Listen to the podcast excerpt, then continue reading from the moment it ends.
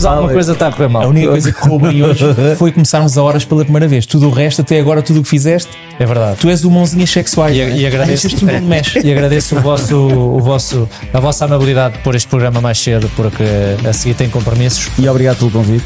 Estamos a gravar Sporting, estamos a gravar isto.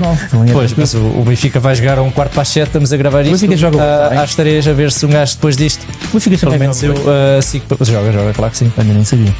Porque é assim, tínhamos que arranjar aqui alguma coisa, senão amanhã vais viajar, não estás cá, depois não dá, não sei o que mais. Precisávamos aqui Olha, de. eu deixa-me só aqui duas notas. Não vais bater no Schmidt. Não, duas notas. Não, não.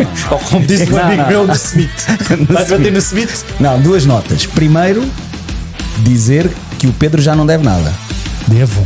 Meio almoço. Pronto, mas aquele que dependia, aquele que dependia Estás a de ti, melhorar. Tu estás a melhorar. aquele que dependia dele está pago e bem pago, comemos e bebemos bem. O Guilherme caiu-lhe mal ali, qualquer Aquele coisa. disse que caiu bem ao Tiago, não estava. Caiu-lhe ali qualquer coisa mal. ah, pronto, mas para fazer, Ok. para fazer essa. Estás a ficar homenzinho. Olha, estava bom. que ser. Fomos, Falta- fomos a um restaurante falta- em Leiria, bom. Houve faltas. O Bruno que não bebe café pediu café. De sobremesa. Anda de dieta, mas sobremesa, sobremesa A seguir ainda pede um isso, isto e vou aquilo. foi tudo. Faltas tu pagar. Não te esqueças. Em conjunto com o Em Pedro. conjunto com o Pedro. É verdade. E tu é que escolhes o sítio. Exatamente. É verdade.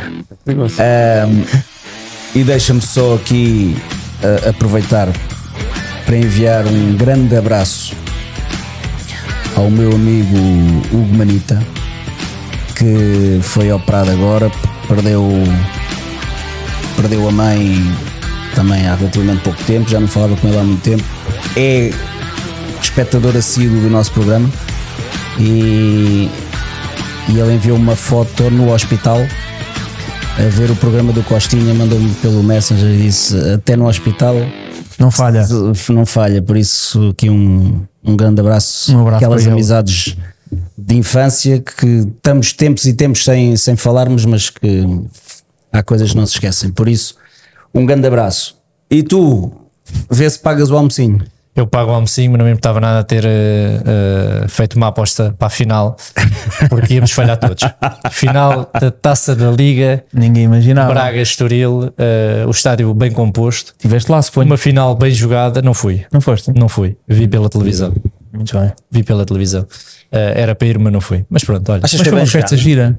Achas que foi bem jogada? Não acho que foi assim tão menos. bem Foi emocionante. Foi Mais ou emocionante. Foi emocionante porque eu queria estar lá e não estou, portanto tenho vontade de chorar. Mas eu acho que foi, foi porreiro. Foi, foi giro ter umas equipas. Olha, mas deixa-me dizer que aí tens razão. O Braga finalmente é candidato ao título, nem que seja ao título de taça da Liga. Certo. Ganhou já um troféu que o Estoril também podia ter ganho. Mas eu sempre disse que era candidato. Ia Nada, falar- A questão aqui era se devia assumir ou não. Aliás, o nosso convidado até podemos falar sobre. Hoje podemos falar, isso. falar sobre isso. Com o falar do crescimento, ia falar do crescimento do Braga neste, ne- neste caso. Em 10 anos são 8 finais. Portanto, significa que efetivamente o Sporting É verdade, é Braga tem, tem feito um percurso Totalmente verdade, totalmente verdade. Eu, sinceramente, só me chateou ali. Não percebi muito bem no, jogo com o Benfica, falando aqui muito rápido, a titularidade do Musa e tal, mas a gente, se quiserem mais à frente, já fala disso. Ah, Não percebeste? O homem está em Vamos grande falar forma. aqui. é, é um bom tema. mais para a frente aqui- a gente- Temos aqui, Mas vamos lá, o a treinador, ideal- disse, o treinador disse que o Musa estava em grande forma. Porque é que não entendes? Temos aqui a pessoa ideal para nos falar Joga um cinco minutos e sobre, depois joga- sobre liderança e isto vai, vai, vai entroncar na, na questão da, da é liderança. verdade, Pedro, apresenta aí o nosso convidado, para não ser sempre eu, depois for sempre eu. Pois. Mas porquê? Eh, Estás nervoso? Não, estou na boa, estou Não, não, então apresenta lá tu, que para eu ouvir. Então é assim, esta semana trazemos aqui um, um convidado especial. Vocês já sabem que nós gostamos muito de fugir à, à normalidade e, e não ser sempre um ex-atleta ou atleta de futebol. Gostamos também do outro lado. Um, trazemos aqui o, o Rui Lança que está connosco para falar um bocadinho daquilo que foi a sua experiência, daquilo que é o seu know-how de liderança. Um, provavelmente vocês já leram, uh, se são apaixonados por futebol, um ou outro livro que ele escreveu. Uh, tenho na cabeça a tal comparação de que falávamos aqui há bocado do Guardiola com, com o Mourinho. Portanto, como eu costumo dizer, muito obrigado pelo convite. É um prazer estar aqui. Podes vir sempre que quiseres. e pronto, olha, nós estamos aqui para uma conversa tranquila, ligeira. podemos falar da atualidade, tudo o que vocês quiserem, porque isto é meu, estou já a dizer o que é que vocês podem, podem E falar. obrigado. Muito É, te agradeço o convite mais uma vez. Temos carta branca para É falar verdade, do é verdade. Mas para arrancar isto a pé juntos, tinha uma, uma questão Força. que é o básico. O que é que é efetivamente liderança? E vamos restringir, se possível, ao futebol. Podemos dar exemplos de outras áreas. Uh, estiveste nas modalidades do, do Sport Lisboa Benfica durante alguns anos, mas vamos tentar restringir aqui ao futebol e àquilo que pode ser a nossa. Ok, ao futebol. a quem nos ouve. Desportos coletivos, na minha opinião, e desportos coletivos de invasão, que eu acho que é uma liderança diferente quando falas de desportos coletivos não invasão. E isto para Qual é a diferença de invasão e não o invasão? voleibol, uh, o beisebol, uma equipa não invade o campo do outro para perturbar. E, mesmo, e parecendo que não, tu aí já tens que ter uma liderança diferente sobre os atletas. Porque E se for alguma forma- futsal, há um jogador que está no banco e invade ainda mais um desporto de invasão. Já é muito à frente. Já é mais à frente. já é uma parcela para lá, é um capítulo daqueles que tu escreves a mais.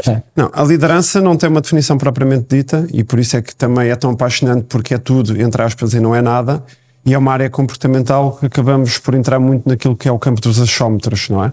Pronto, e isso também acaba por ser apaixonante, por um lado, mas também permite que toda a gente possa opinar, e isto não é nenhuma indireta, é de facto, é uma gestão, é uma gestão de opiniões, é, é um juízo de factos. Pronto, a liderança, basicamente, somos todos avaliados pelo resultado que atingimos.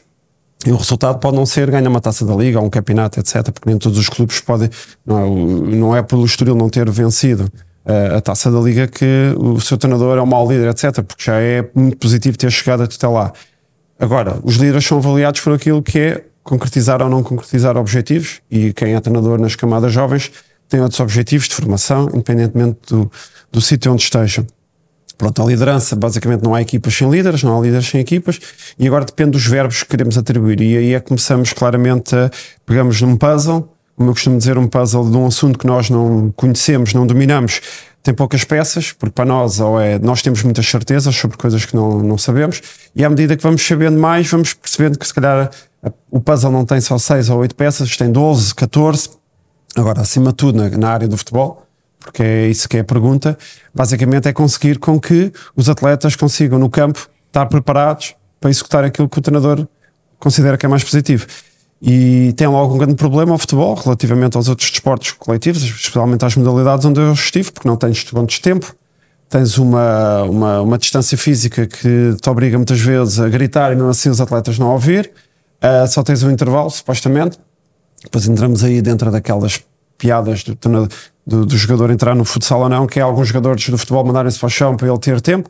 O Mourinho aí foi, não foi pioneiro porque havia já alguém que fazia antes, que é dar papelinhos para na altura do Chelsea, lembro-me do Tiago, que tinha vindo do Benfica, levava para depois dar ao outro, etc. Mas depois é a capacidade dos atletas executarem dentro de campo aquilo que o treinador uh, quer. E depois aí, já que estamos a falar também logo disso, temos treinadores estilo joystick, que eu acho que o Jorge Jesus é claramente, para nós portugueses, o grande exemplo disso, que é ele refila se o atleta não tiver um centímetro ao lado, porque é, é ali que ele acha Como que se ele é- tivesse realmente um Exatamente, joystick, e eu lembro-me de ver uns jogos à luz e o defesa esquerdo, quando começava naquele lado, lembro-me, ah, creio, não sei se era o Capdeville, se era, se era, sei lá, Eliseu. Mel Garrejo, Eliseu e etc. E ele aos dois minutos de cá, eu lembro-me daquele também, o Siqueira, e lembro-me dele aos dois, três minutos de jogo, estar logo a gritar com eles como aquilo tivesse já percorrido muito tempo, porque há primeiro, entre aspas, a ação bem mal feita, levava logo ali na cabeça como tivesse quase que uma questão de vida ou morte.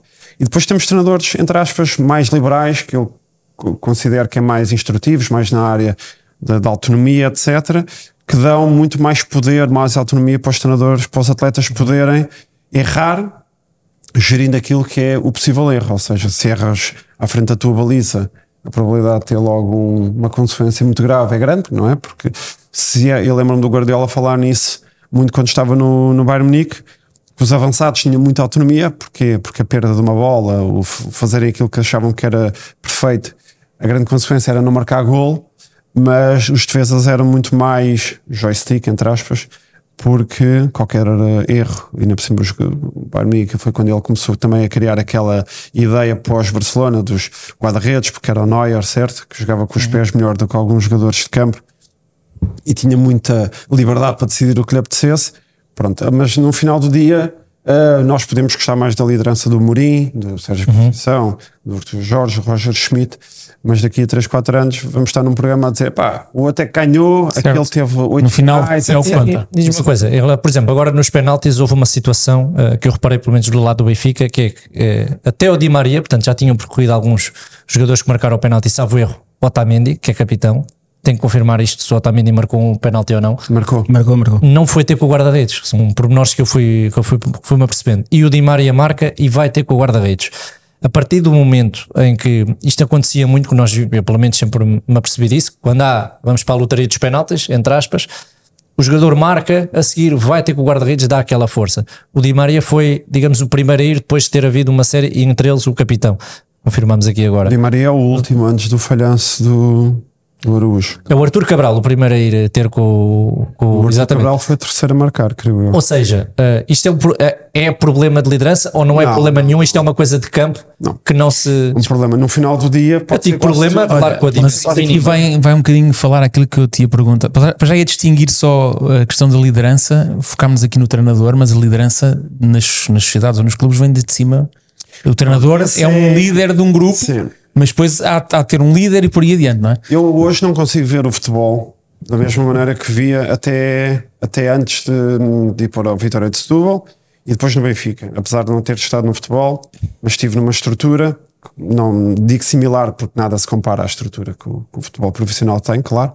Mas hoje não consigo ver hum, só chegar ao treinador e não conseguir passar para cima. Quer nas coisas positivas, quer nas coisas eh, menos positivas. Ou seja, para mim isso é tudo muito, como costumo um amigo meu que diz: pá, nenhum destes factos pode ser justificável apenas por uma, por uma razão, são várias. Pronto.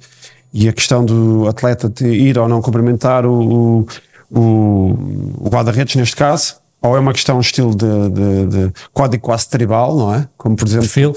Não, código tribal, por exemplo, vocês vão ver um voleibol e não percebem porque é que sempre que há um pontinho o pessoal faz questão de se juntar ali. Pá. É, pá, porque aquilo depois são muitos pontos, não é? Porque é que não festejam só quando é a vitória no set? Porque de facto é isso é que é marcante, é ganharmos um, um- um jogo, não é? Isso são códigos tribais. Claro que ahm, tu, tu tens em grupos mais pequenos, isso aconteceu se calhar sempre no Estoril, não é? Porque de facto o Estoril estava. O Estoril estava underdog naquele jogo, ou seja, não era candidato, ou seja, e isto também está estudado nas pessoas quando tu tens uma tarefa que à partida é demasiado desafiante para ti, as pessoas logo por natureza te sentem Sim, nem mais. se unem mais, não é? Ah, quando à partida vais para algo que pode levar a outro tema, podemos falar mais à frente, que é a soberba, não é? É Nós acharmos que. Porque nós mentiríamos todos se os benfiquistas, quando entraram contra o Estoril, não estavam a pensar já na final contra o Braga. Por várias razões, porque num jogo Sporting Braga não ganhou, se calhar aquele que estava supostamente eh, o mais favorito, e o Benfica já nas meias finais ia ter um jogo que na cabeça de muitos benfiquistas era mais fácil do que jogar contra o Braga e contra o Sport, e isso leva-te ali naturalmente, tu podes combater isso, podes dizer apelar muito no balneário que não pode acontecer, etc. Mas naturalmente pode tender mais, não quer dizer que aconteça, mas pode tender mais para um certo relaxar, laxismo, etc. Mas aí é papel, aí é acaba papel do treinador de não deixar que os toda atletas que vão toda a para o campo. Olhar para, para, uma, para uma equipa técnica neste momento, num clube como o Estoril, como o Braga, etc., não, não, se- não se esbate num treinador. Treinador, treinador de guarda-redes, adjunto, analista. Não sei se o, o Estoril, confessa a minha ignorância, tem psicólogo ou não. Depois diretor desportivo, e depois diretor ah, de campo, e depois seccionista, e depois o Luizão da Vida, etc.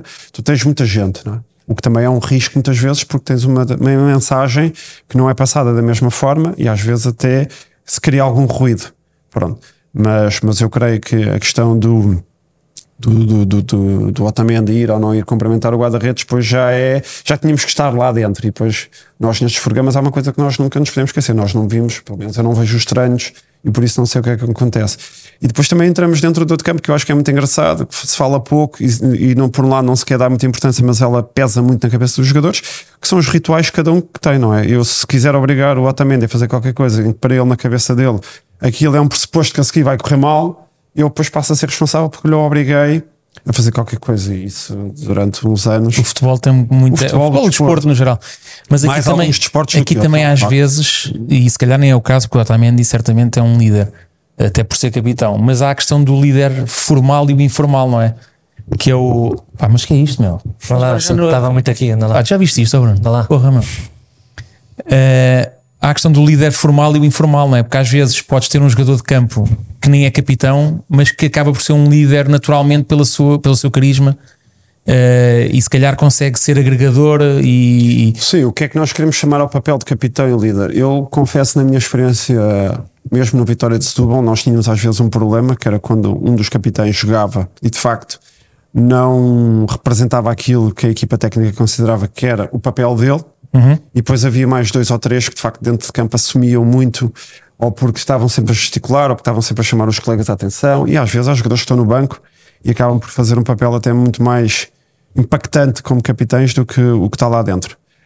Um, depois, raramente, isto não, não, não quero estar aqui porque não tenho evidências científicas para isso, mas raramente o capitão acaba por ser aquele que depois todos os jogadores acabam por, por obedecer, ou seja, a capitães, entre aspas, pelo exemplo, uns porque são claramente pelo tempo dotados, de casa, dotados ou... uh, uh, tecnicamente, outros pelo tempo de casa, e depois pois. depende muito qual é a regra que o treinador quer escolher e até que ponto ele quer entrar, porque a gente imagina um Roger Schmidt chega ao Benfica e está um, uma regra do capitão ser este e ele quer que seja o outro. Logo aqui pode criar logo um atrito que se calhar não é a melhor forma de começar logo, Sim, não é? E depois é, é parte de quem esta diferente personalidade. Ou seja, eu lembro-me que o Luizão quantos jogos é que ele não deu duras à frente de toda a gente da equipa. E depois temos um Otamendi que a malta diz que não fala, mas no final de um campeonato lança-se um documentário onde se vê que nos jogos em que o Benfica perdeu, a câmara nem está lá dentro e ele está a dar duras a eles todos dentro do balneário, ou seja, coisas que não foram vistas. Isto é a nível de perfil de cada um, é aquilo que o clube precisa, porque o Porto lá está, no caso do Pep, uh, quando é para dar duras é para dar e não há meias medidas. No caso do Otamendi, que até tem aquela raça argentina, que se calhar um pouco bairrista né, no, no sangue, consegue ter estes tens vários Tens vários tipos de líder, vários tipos de liderança, e não quer dizer que uma seja melhor que a outra. Uh, são Sim, formas. Em vários momentos tu precisas de umas coisas, exatamente. Outros precisas de outras coisas. Agora, é essa coisa de ser à frente, sei lá, quando é no campo, também pode ser uma coisa, entre aspas, para logo começares a ganhar o jogo a seguir, pode ser porque queres de alguma forma estagnar aquilo tudo. E às vezes aquilo que nós achamos que é uma dura pode ser levantar o moral. Agora depende também, porque depois quando entras no balneário nós não utilizamos as palavras que estamos a utilizar aqui, não é? é. Aquilo é. Vale tudo, quase. Vale tudo, não é? um, e também assim, mesmo assim, depende de modalidade para modalidade. Continuo a dizer isto porque há modalidades onde a liderança é praticada de forma diferente, tal como eu estava a dizer, não é melhor nem pior. Uh, tens, uma, tens um protótipo, tens um perfil de jogador completamente diferente, em que são muito mais autorresponsáveis, outros não são tantos. Agora, claramente, um, num, num desporto tão mediatizado como é o futebol, ainda por cima 11, etc. Pá, um capitão dentro de campo é claramente muito importante, mas depois tiveste aquele episódio triste na luz quando os sócios começaram a enviar coisas para o Roger Schmidt, não é? Isso era um episódio engraçado. Eu não vou prolongar mais do que isto, mas reparem que é o único jogador que se levanta do, do banco de suplentes e se vira para trás para dizer para os sócios se acalmarem, não é? Foi o miúdo, foi o Tiago Gouveia que fez isso. Não foi João Neves, não. O miúdo foi, foi, foi o Tiago Gouveia que fez isso. Um jogador que não era utilizado, um jogador que podia, entre aspas, estar ressabiado por não ser utilizado. Mas nesse momento em que nós vemos um pois. restante plantel parado, especado, a olhar, de mãos nas cinturas, etc., não é um deixar o treinador arder ou não vêm as coisas assim? Esse pode, ser um, esse pode ser uma hipótese. A segunda, ninguém estava à espera que aquilo que acontecesse, porque quem Apanhados de surpresa. Surpresa, outros, o resultado não era positivo, era pá, deixa andar que a gente quer é, precisa de marcar o. Era o estavam igual, acho na altura, ou não sei se ficou um igual, sim. Não, acho que ficou um igual, foi o jogo contra o Farense, certo? Farense. Mas não sei se nesse momento está um zero para o Farense é ou já estavam igual. Tava, acho que já estavam igual. Estavam igual, estavam igual. Foi, foi quando, quando fez as substituições. substituições. Pronto, isso há vários cenários. Agora, compete a quem está dentro um, esmifrar, porque eu acho que aquele é um, é um episódio que, mais do que ser triste ou feliz para quem, para quem está no, no clube, é, aquilo meio espremido, eu acho que dá dá para nós pensarmos que aquilo não é um episódio normal, ou seja, as coisas não, não podemos achar que está tudo bem. Nós aqui falámos, falámos um bocado sobre isso e não, não, é, não é intenção agora estarmos aqui a mexer mais no, no tema. Na altura falámos um pouco e a ideia com que ficamos, na altura, para aquilo ter acontecido, foi a comunicação do treinador estar completamente desfasada daquilo que toda a gente estava a ver. Enquanto quando tu dizes não, está tudo muito bem, está tudo a funcionar bem, a equipa está a jogar bem, epá, e estão 60 mil pessoas. Eu imagino é um coisa de gasolina, está tudo bem, isto está ótimo, estamos a jogar muito, vai regando, regando, regando. Pronto. E aquilo que aconteceu, faísca, aquilo verde. que nos deu. está. E, Nós, pronto, se, se, se Depois parte para outra coisa, isso comunicação sério, versus liderança. Queremos Liderança e analisar isso comunicação. não só do ponto de vista daquilo que vem nas imagens. O que nós temos que pensar é, para já o treinador em Portugal, na minha opinião, é também quase que responsável de comunicação, não é? O Sérgio Conceição faz isso no Porto, o Ruben Amorim faz isso no, no, no Sporting, já o faz há, há, há muito tempo, já o Paulo Bento também fazia isso muito nos tempos do Sport, e o Roger Schmidt, apesar de não falar português, e por isso a questão da tradução também é uma questão que pode ehm, potenciar essa gasolina, não é? Ainda, ainda hoje estava a passar uma pergunta que foi feita por uma jornalista ontem da ontem ou não ontem da Sport TV relativamente eh, ao Roger Schmidt jogar mais pelas alas e a questão de quando é que o, lateral espanhol vai jogar porque a jornalista achava eu creio que ela tem todo o direito à sua opinião que, que a equipa jogava muito afunilada etc e depois o Roger Schmidt não, não percebe a primeira a tradução também não é feita por se calhar por alguém que percebe futebol ajusta aos termos uh, àquilo que para quem está a fazer tradução são os termos e depois mesmo assim o, o Ricardo Lemos ainda dá uma ajuda no sentido de tentar traduzir aquilo para, para um futebolês, não é? Mas pronto, isso tudo se perde. Mas a verdade é o seguinte, na minha opinião, aquilo não pode acontecer e efetivamente em Portugal os treinadores dão demasiada cara, um, se calhar porque são as figuras mais impactantes tirando os jogadores, são as figuras mais impactantes logo a seguir aos jogadores e acabam por também dar muita cara, dar muito o flash num sentido que Para o bem e para o mal, não? para o bem e para o mal. Mas não é o clube aí que tem que instruir a sua comunicação, aquilo que é a sua cultura, o conhecimento que tem sobre os seus adeptos, porque o Roger Schmidt não faz a mínima ideia quando chega ao Benfica do que é o Benfica. Por mais que vá estudar, não sabe o que é que os adeptos pensam, o que é que Sim, pode ser claro, dito e o que é que não pode ser dito. Exatamente, até porque é um clube diferente dos outros, como os outros também são diferentes do Benfica. Eu, eu quero acreditar e sei que esse trabalho é feito, não é? Agora, é- aquele episódio de se mandar os papéis para dentro, isso tudo, é o, como tu disseste, é o acumular de algumas expectativas, de um plantel que se calhar na maior parte dos adeptos dá para, dá para produzir mais, é, é a substituição do João Neves, que naquela altura, e hoje também, era, é claramente um menino bonito, e com todo o mérito, atenção, da, da- da- do- dos sócios do Benfica, é muita coisa que depois, mediante a frustração, porque eu acho que o Benfica já tinha pentado em casa com o Casa Pia também, certo? Casa Sim, sim. foi antes, Ah, por isso é mais um. Claro, mais uma acha. né? Eu acho que nunca mais vai acontecer. Moreirense também, quando tirou o João Neves no jogo Exatamente, anterior ao intervalo. e E também quem fez aquilo foi uma ou duas pessoas, não é? Quem mandou, quer dizer, não, não estamos a falar de dezenas ou centenas de copos de papel, tenho Sim, ideia. sim, não, sim, foi. Quando duas, três duas pessoas, ou três sim, pessoas. houve assobios no estádio todo, Mas tenho eu essa não, me ideia. lembro, eu não me lembro de, de ter visto aquilo nem na luz, nem em qualquer outro. Não, não. Falámos aqui que houve no Jamor da para o. Jorge Jesus. Da equipa da casa. Falámos no Jamor. Porque o Benfica perdeu nesse jogo. sim, tinha, tinha perdido. Ahm, Contra o Guimarães 2-1. Exatamente. Foi Quando o Cardoso empurra. Exatamente. No final Portanto, esse- esse- eu acho aí que esse, esse foi o pior exemplo de todos até hoje. e vamos lá, eu, eu creio que se queremos falar, lá está, e, e quando se tenta reduzir os assuntos a achómetros, eh, o Jorge Jesus é cuspido no Jamor, depois de ter perdido uma final contra o Chelsea, Tinha perdido várias, exatamente. ter perdido O campeonato no Dragão e perdeu a final da taça ali, ou seja, Claro. é muito acumular. certo? E é sempre mau, mas é sempre mau. A reação claro, é sempre horrível. Sim, mas, é- mas eu aí, mas eu aí nem, nem consigo nem consigo justificar porque lá está tomara que o Benfica todos os anos fosse uma final da Liga Claro. Europa fosse eh, até ao Mas final aquilo, do aquilo foi uma campeonato frustração tão grande que a malta, a malta cedeu-se, como é mas, evidente. mas podiam dizer assim: o Benfica jogou contra o Chelsea, perdeu e, e foi amassado. Não, o Benfica teve por cima do jogo do Chelsea. É isso, e foi Benfica. claramente, foi claramente Benfica o forte azar. foi esses Benficas desses anos, não? é? Sim, mas é a tal expectativa. Tu, também- Claro. tu não consegues diminuir a dor de um adepto do Estoril porque disseste,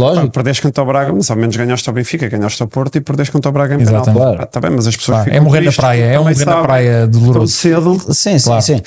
Mas falámos, já falámos aí de- do treinador, da liderança do treinador, daquilo que é comunicação, de toda essa envolvência e fala-se muito. Pegando aqui no, no Jorge Jesus, quando, quando estava o Jorge Jesus no Benfica e depois quando saiu, falou-se muito que hum, na altura o Benfica dizia que quem tinha ganho, quem ganhava era a estrutura, estrutura que é é que está a ganhar, e o Jorge Jesus dizia que ele é que tinha ganho e qual é que é aqui o meio termo disto? Portanto, o que é que envolve aqui a estrutura quando falamos de- a este nível de alta competição, clubes como o Benfica, Porto, Sporting? estrutura, o que é que envolve uma estrutura? Além do, do seu treinador, da parte da comunicação, o Eu que é que é creio que é blindado? Estrutura e organização, não é? Sim, o que é que- eu creio que a estrutura é do treinador depois para trás, ou seja, é o, é o staff, é a quantidade de médicos que se tem, é a quantidade de fisioterapeutas, fisiologistas, são as condições de trabalho, é tu teres condições financeiras para ir na véspera sempre, é a capacidade de, Estágios. de estágios, pensares em detalhes. Um, sei lá, lembro-me do Tiago Pinto, muitas vezes, quando o Weigel veio e depois teve um, um- programa em que o Weigel ficou logo ao lado de um jogador que fala, uh, falasse alemão para diminuir aquilo que era a dificuldade de adaptação. É, pá, pronto. E É pensar em todos eu esses- gosto de pensar, mas que acontecem, infelizmente, que são os jogos de bastidores, que é a capacidade de tu estares representado na Liga, na Federação, o próprio calendário. Atenção, o Benfica este ano tem um calendário muito mais difícil que o ano passado. O Porto este ano recebe todos os possíveis favoritos na segunda volta em casa. Isso não é eh, bolas frias, bolas quentes, não é nada disso que eu estou a dizer, mas é a capacidade de tu estás representado nos centros de poder, sem tomar decisões para além daquilo que é legal. Depois, a estrutura interna é exatamente também, imagina, tu vais ao Estádio da Luz e tens isto nem é preciso ir à luz, vais ao do Porto, do Sporting, o próprio Braga já se começa a combater muito e vai ter também uma cidade desportiva muito, muito cativante, basta ver até o próprio pavilhão do Sporting Braga, pavilhão à altura dos melhores pavilhões que andam por aí, e esta capacidade de tu conseguires responder hum, àquilo que são as necessidades. E essa, por acaso, essa pergunta é muito engraçada, que muito- em Portugal é pouco, pouco estudada, mas tu no estrangeiro tens muito isso, que é o que é que é a estrutura? A estrutura é a capacidade do treinador sai e o clube continua a ganhar. E, e hoje, sem qualquer tipo de problemas, nós percebemos que aquilo que era muita força do Porto, que era a cultura Porto, que era a cultura organizacional, que era o propósito, que era a filosofia, independentemente não interessava quem era o treinador que fosse para o Porto, hoje percebemos muito, e isto, para lamento os meus amigos portistas, hoje é muito mais, na minha opinião, o Porto a precisar de Sérgio Conceição do que o Sérgio Conceição a precisar do Porto. Um não ganha sem o outro. Nem hoje nem amanhã. Lógico. mas hoje me parece claramente que o Sérgio Mas isso não Conceição terá também muito é a ver com a mais personalidade. Se calhar tem a ver com a desorganização não, que não tem a Porto ver tem hoje em tem dia. mais a ver com a, com a personalidade. O Sérgio Conceição, na minha Mas opinião, isso também se aplica no Sporting. encarna diferente, porque a cultura do. Enquanto a cultura Porto é muito contra alguém, é? Foi isto. Pronto, nessa foi- perspectiva, foi- há muitos anos que é, é contra o poder instituído de, Lisboa. Eu acho que arranjaram aí uma forma de motivar, digamos, Sim, a. vem, vem do Pedroto há muitos anos, Pronto. essas coisas todas. E de facto, houve, houve treinadores que não eram melhores ou piores, embora o Sérgio Conceição tenha um currículo que fala por si, por isso Uhum. não, não tenho que estar aqui a defender, mas houve treinadores bons que passaram ali. O Luís Castro, por exemplo, era treinador muito conceituado nas escolas de formação, equipas B, etc. E no Porto teve muita dificuldade porque o discurso dele era um discurso diferente, apaziguador, mais consensual e não deixa de ter, eh, fazer o que está a fazer e o que fez nos clubes onde passou. Paulo Fonseca teve muitas dificuldades de, de se habituar, o próprio Lopetegui não se adaptou e teve talvez dos melhores plantéis que o Porto teve, na minha opinião. E o Sérgio Conceição, na minha opinião, também, peço desculpa ali aos jogadores que estão lá, com muito menos ovos, faz omeletes, porque efetivamente ele sabe o que dizer para um mais um serem três ou quatro. E houve, e houve treinadores no Porto que com dois mais dois faziam zero ou um, anulavam aquilo e não conseguiam potenciar. Ah, e por isso eu, eu creio que a estrutura é muito isso. E encontrar um treinador por exemplo, para não estarmos a falar de casos nacionais, porque depois o, o clubismo e o facciolismo levam sempre a. Pá, mas nós aqui passamos um bocadinho ao lado disso. Mas tu olhas nós- para o Klopp e para o Liverpool e, e pensas, pô, isto é o casamento perfeito. Sim. Tu olhas para o Guardiola e para o Barcelona e pensavas, isto é o casamento perfeito. Agora, Hoje fomos surpreendidos pela cena do Xavi e do Arteta, não é? Não sei, acho que o Xavi já é oficial, Sim. o Arteta. Xavi- os dois, Os dois acho que os também. dois. O Xavi no final do, do, do. Da época Sim, e sim, o Arteta também. O Arteta também no final da época. Mas, eh, mas E o Klopp percebe-se também no final. que, Mas percebe-se que, que, que são coisas até interessantes, ok? Aliás, o meu filho dizia: Ah, se calhar o Arteta para o Barcelona. Eu disse: Pá, mas o Arteta é Vasco. E, e em Espanha ligam muito a isso, Sim, sim. é? Sim. Eh, nós em Portugal, se calhar, não ligamos muito, mas em Espanha liga-se muito a isso. Mas é engraçado estares a falar nisso agora da questão do Xavi e da estrutura, porque duvido que haja alguém mais Barcelona, barcelonista, se não sei se esta expressão se utiliza, Blaugrana, não é? ou Blaugrana, que o Xavi. Há de haver iguais. Mas também não basta ser benfiquista, porque. Claro, mas ele, ele no caso dele, ele no caso dele, claramente deve estar na cadeira de sonho, que agora está em voga, eh, e ele deve ter percebido, epá, eu aqui não faço nada, porque eu não consigo mudar Mas os problemas que cá estão dentro. Entrou só na pior altura de Exato. tu Barcelona. olhas hoje- Exatamente. Tu olhas hoje, vamos comparar o Real Barcelona de hoje com há 10 anos. O Real Madrid hoje parece o Barcelona e o Barcelona hoje parece o Real Madrid. O, Real, o Barcelona compra jogadores que ninguém percebe muito bem. Aquilo não tem a ver com a cultura uh, catalã. E, o, e vamos olhar para o Real Madrid do, do tempo do, dos, dos, do, do, que era o, o, os pavões, não é? Os pavões e os, os galácticos. Os galácticos. galácticos. E hoje o Real Madrid, apesar de ter grandes e bons jogadores, contrata os muito mais novos. É uma nova geração. que o Barcelona claro. fazia. Exatamente. E eu creio que se calhar, não sei, podemos. A verdade é que a época do, do Barcelona não está a ser fantástica, mas se calhar também pode ser por aí. E aí temos que conseguir meter aqui o chave, entrevistá-lo e perguntar exatamente bom. porque é que ele está a fazer. Estavas a bocado a falar na questão do, do Braga ter um novo, ir desenvolver um novo centro de formação, de estágio, e o Porto também à partida vai fazê-lo. Isso leva-nos aqui um bocadinho à questão da, da sustentabilidade dos clubes e das SADs, principalmente aqui no nosso, no nosso país que vivemos muito da venda dos jogadores, não é? Portanto, este investimento que o Benfica, e tu podes falar melhor eh, do Benfica, certamente, que o Benfica fez e que está constantemente a ter retorno. Como é que tu vês esta questão? Mas isso é a tal estrutura que ele estava a dizer, ou seja, isto também é uma parte da estrutura. Foi o facto de, durante uns anos, é o seguinte, quem elege a Academia do Benfica como uma das melhores do mundo não é em Portugal, é um prémio que é internacional, ou seja, reconhecido, tal como Alcochete também já tinha sido Sim. antes, ou seja, isto não é uma um dado exclusivo em Portugal do Benfica, mas de facto isso. Mas quando tu, tu quando olhas para uma academia, para um centro de treinos, para, para, para a academia Alcochete, para, para, para Gaia, para, para Braga, etc., uh, eh, tu não olhas basicamente só para também a sustentabilidade. Eu, na minha opinião, uma das maiores vantagens aí é para além de se tu hoje venderes um João Neves por 120 milhões, são 120 milhões mais valia. Pagas logo 5 ou 6 anos de, de, de um. Sim, não é? 6 anos, talvez, hum. mas acima de tudo é muito clubismo que tu consegues incutir. Ou seja, o Benfica tem jogos em que acaba com 5 ou 6 jogadores uhum. da academia e o Sporting também há, há uns anos conseguia com vários jogadores da, da, formação. da formação.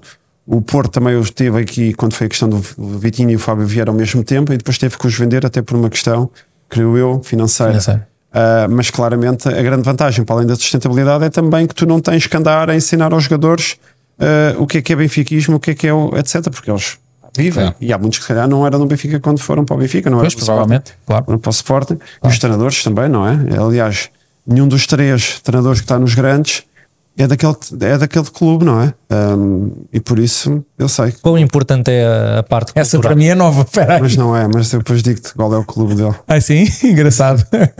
Okay. Passou um bocadinho ao lado aqui não, dos meus colegas.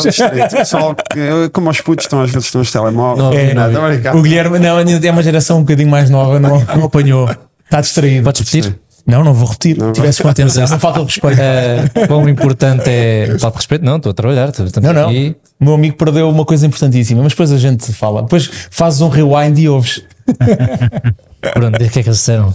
o Bruno também não apanhou, porque o Bruno estava a ver o que estavas a fazer. Diz lá, diz lá, diz lá. Eu apanhei. Vai, diz lá o que é que ias dizer. a gente já volta ao tema. Já, então. exatamente, agora não interessa. Diz lá. Quão importante é a parte cultural na, nesta parte de, cultural de cada clube nesta parte de liderar é e educar os miúdos? Para mim é muito importante. Falando agora mais da formação e de quem chega. Para os miúdos e para os séniores. Basicamente aquilo que eu considero que é cultura organizacional, que é um chavão e tal, e a gente acha que é uma daquelas coisas que se falam. É basicamente, é, tu, acontece um, um, um, problema igual nos três clubes, ou nos quatro, ou nos 18 da Primeira Liga, e é como é que cada clube vai eh, resolver.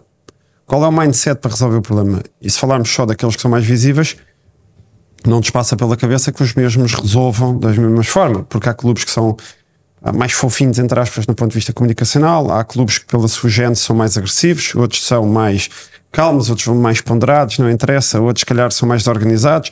A falta de dinheiro nuns fazem com que, se calhar, a estratégia seja uma palavra mais levada em linha de conta, se calhar, noutros clubes que têm mais posses financeiras, o erro, infelizmente, é mais. Hum, não é aceito, mas, por exemplo, não é tão impactante porque há capacidade financeira. Pronto. Eu creio que a cultura organizacional é muito importante. E a cultura organizacional não é só ser Benfica. Benfica é, de alguma forma, é o significado que é o clube Benfica para os clubes, é o significado de um jogador que vai jogar para o Braga, é um, é um significado de um jogador que vai jogar para o Porto, para o Sporting, para o, para o Marítimo, etc. E. E, e eu, eu, creio que isto, por exemplo, eu, eu, tive a sorte de entrevistar agora recentemente o diretor uh, desportivo de estratégia do Atlético Bilbao, do, do, do Sevilha, etc. e claramente o discurso não é o mesmo, ou seja, as preocupações são, aliás, o Atlético Bilbao é talvez o, o clube mais engraçado para se perceber o que é que é cultura organizacional, porque efetivamente é, é um clube que até pela reduzida margem de buscar jogadores para jogar ali, um, uh, tem que trabalhar isso ainda a 300, 400%, porque não se podem dar ao luxo de perder jogadores com talento por, por descuido, não é? Isso, na minha opinião, é muito importante e também para as pessoas que vão trabalhar para a organização, que é exatamente aqui a cultura organizacional é isto. Porque é isso que também no momento de aperto une as pessoas, não é? Porque muitas vezes nós não sabemos também gerir fracasso. Uh, porque há clubes que ganham muito mais vezes do que os outros e depois não sei gerir fracasso. Mas eu, eu creio que uma das pessoas a quem eu perguntava, eu gosto de entrevistar pessoas para, para, os livros que escrevo, e ele dizia: uh, basicamente, cultura organizacional é o que é que te leva a fazer determinadas coisas e aquilo que te leva a dizer não, nós cá não fazemos isso. E é aquilo que de alguma forma tu um, motivas, tu de alguma forma potencias, uh, porque é que tu promoves pessoas e é aquilo que tu não queres, ok? Pronto. E eu creio, creio que isso nas camadas jovens é muito importante porque depois, efetivamente, essas pessoas sentem muito mais o Porto, o Famalicão da vida, o Setúbal da vida, o, o Setúbal não, o Vitória de Setúbal da vida, o Benfica, o Nacional da Madeira, etc. É, nós falávamos isso até com o Costinha, causa daquilo que era o papel de cada jogador que chegava, que chegava ao Porto. Uh, e em Sabadela, aquilo que nós chamamos de brincar a lavagem cerebral, é aquela em Sabadela que levam, olha, isto aqui é assim, é assim, e, ele viveu, e o resto é ver, o resto é ver. E ele viveu o Porto, uh, talvez no, num dos pós-geros disso, não é? Que é a conquista da Taça UEFA Sim. e a Champions. Champions depois ele sai, e o Mundial. Ele sai para o Dinamo de Moscovo, não é? Sim. Uh, ele não sai, ele não é daqueles jogadores que sai no verão, ele sai depois em dezembro ele ainda é campeão do mundo. Se ganhar intercontinental, sai depois nesse mercado. não sei se ele sai também com o, com o Manique. No Manique acho que sai antes. É, com o Freixou e tal. Sim. Muitos jogadores foram para o Dinamo Moscou e ele fala muito disso e fala muito sim. bem, na minha opinião. Sim. Há espaço para diretores uh, desportivos uh, popstar ou isto é uma falácia popstar? da minha cabeça? O que é que é isso? É, uh, é, um conceito que eu vou vendo de, e vou vendo alguns, por exemplo, vi o podcast do, do, do onde foi o como é que ele se chama? Taylor, Ajuda, Taylor, o Boto. O Boto, exatamente. José Boto. José Boto. Um, vemos também, conhecemos também o perfil de, de Rui Pedro Brás, por exemplo. Um, e eles e são eu... popstar ou não são popstar? É só para eu perceber. Não, são um bocado, ou seja, vejo ali alguma vaidade, uh, e que, atenção, isto não tem que ser negativo ou positivo. Uh, e, eu, vaidade ou e depois vejo um Tiago Pinto na, na rua. chamar a atenção, se calhar. Muito sim. mais low profile. Mas isso faz, faz parte da personalidade. Isto é a personalidade de cada um e há espaço para isso. ou seja, o que eu quero dizer é se é algo que é benéfico para um clube, na, na tua ótica, na tua não, visão. Benéfico, na minha opinião, não é. Pronto, mas antes de chegar aí para a pessoa, há uma, há uma frase agora quando foi esta questão do António Costa cair, Primeiro-Ministro, e assim também nos programas, já não sei qual é a rádio, até para não fazer promoção nenhuma delas, mas passavam assim também uns jingles, etc. E havia alguém que dizia: Se tu vives para a imprensa, morres pela imprensa. E basicamente é quando tu és popstar em qualquer estrutura, uh, que é de bom, vais levar. E como não há ninguém que ganha sempre, porque isto felizmente ainda é desporto, não é? E o desporto é uma, isto não é uma justificação de predador, é uma justificação, uma verdade lá para Alice. Pá, isto, aquilo que ainda nos faz amar tanto o desporto ainda é a possibilidade de termos surpresas, uh, surpresas né? os underdogs, os Leicesters, os Lilos da vida, o final Braga, Estoril por o Girona agora. Tal. Um, e quanto mais tu te chegas acima, entre aspas, depois mais levas com elas para quando as coisas não correm bem. E naturalmente as coisas não vão correr bem. E atenção, fruto também dos clubes onde tu estás, quando tu ganhas, há mil mães para a vitória e quando tu perdes, geralmente há um, dois pais. Porque a maior parte das pessoas que aparecem nas fotos de vitória não, nem sequer, se calhar, muitas vezes vai às instalações quando há fracasso. E por isso não, não interessa os nomes que tu disseste, não interessa se é diretor desportivo, para tudo. O treinador, a mesma coisa, o jogador, a mesma coisa. E por isso é que leva tanta gente que trabalha nesta área a ter cada vez mais cuidado com as redes sociais, isso tudo, uhum. porque. Mas pode ser uma confusão minha, porque isto via-se muito com empresários, começaram a ser, eh, digamos, os popstar, digamos assim, aqueles que eram figura muito importante e que viviam muito daquilo que era a boa imprensa. Falando, também podemos falar de treinadores que têm boa imprensa e outros que não têm. Um, e parece-me a mim que agora está-se a, está a virar um bocadinho para a parte do diretor desportivo. Eu posso estar completamente enganado naquilo que eu estou a dizer, uh, mas estou a falar numa ótica de de, de- do que é que é o quê? Eu, do, eu o que é creio, que é até isto? para- mas para não ser deselegante, eu creio que aí no, no Benfica, claramente a pessoa que, que eu creio que podíamos estar a encarnar aqui era o Lourenço. Sim, ok? E tu não vês o Lourenço é outro perfil, claro, é muito mais. Tem a ver. Na minha opinião, na minha opinião, sairíamos todos a ganhar se efetivamente quando ganhamos aparecem jogadores e treinadores só. Ok? Claro que no momento de euforia tu não consegues controlar, teres um presidente, um, um diretor desportivo, Claro. um, um técnico de equipamentos a entrar por ali pelo campo adentro. Eles fazem todos parte, não é? Sim, sim, não, e é basicamente andamos todos ali a lutar durante um ano e depois, epá, parece mal, eu não posso saltar, eu não posso, e não sei o que, não sei o que mais. Não, epá, é, é a maneira como cada um eh, exprime aquilo que são as suas emoções. Na altura das. Eu, eu creio que tudo isso é muito visível e deve ser muito analisado. É quando não se ganha, é perceber exatamente quantas pessoas aparecem, quantas pessoas dão a cara, quantas pessoas vão ao treino, quantas pessoas estão na conferência de imprensa em que o treinador vai justificar porque é que chegou A e substituiu o B.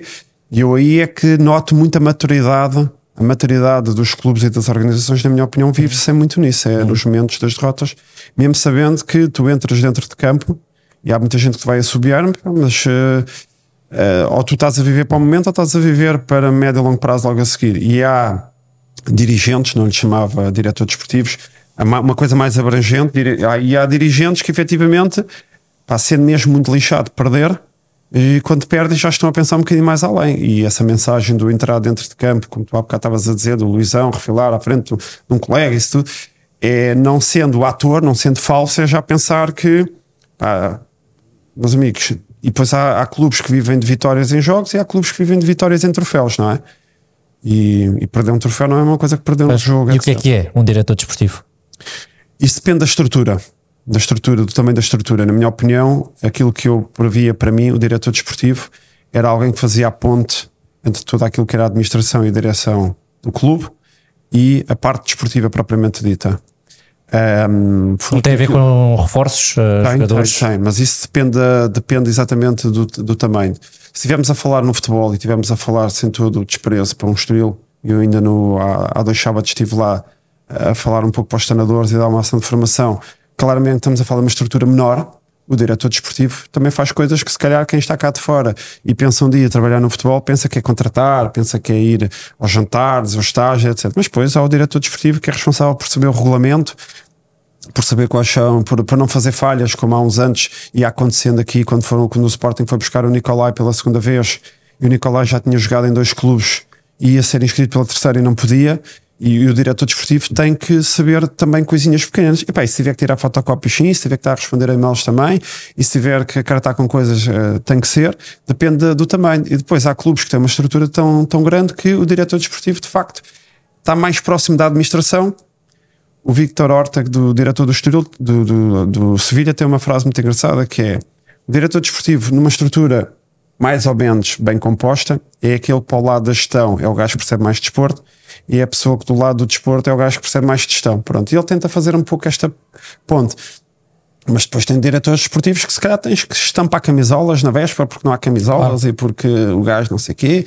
E, e, eh, se, ele percebe, se ele perceber muito da modalidade em si, também está na, está na área do recrutamento. Mas quando tu, depois depende também do poder que dás, que é outro tema muito grande, que é igual ao poder que tu dás ao treinador para escolher ele os jogadores ou é o diretor. Mas é o que eu estava a dizer. Pode um treinador desportivo aceitar um desafio em que ele nem sequer é chamado a construir um plantel?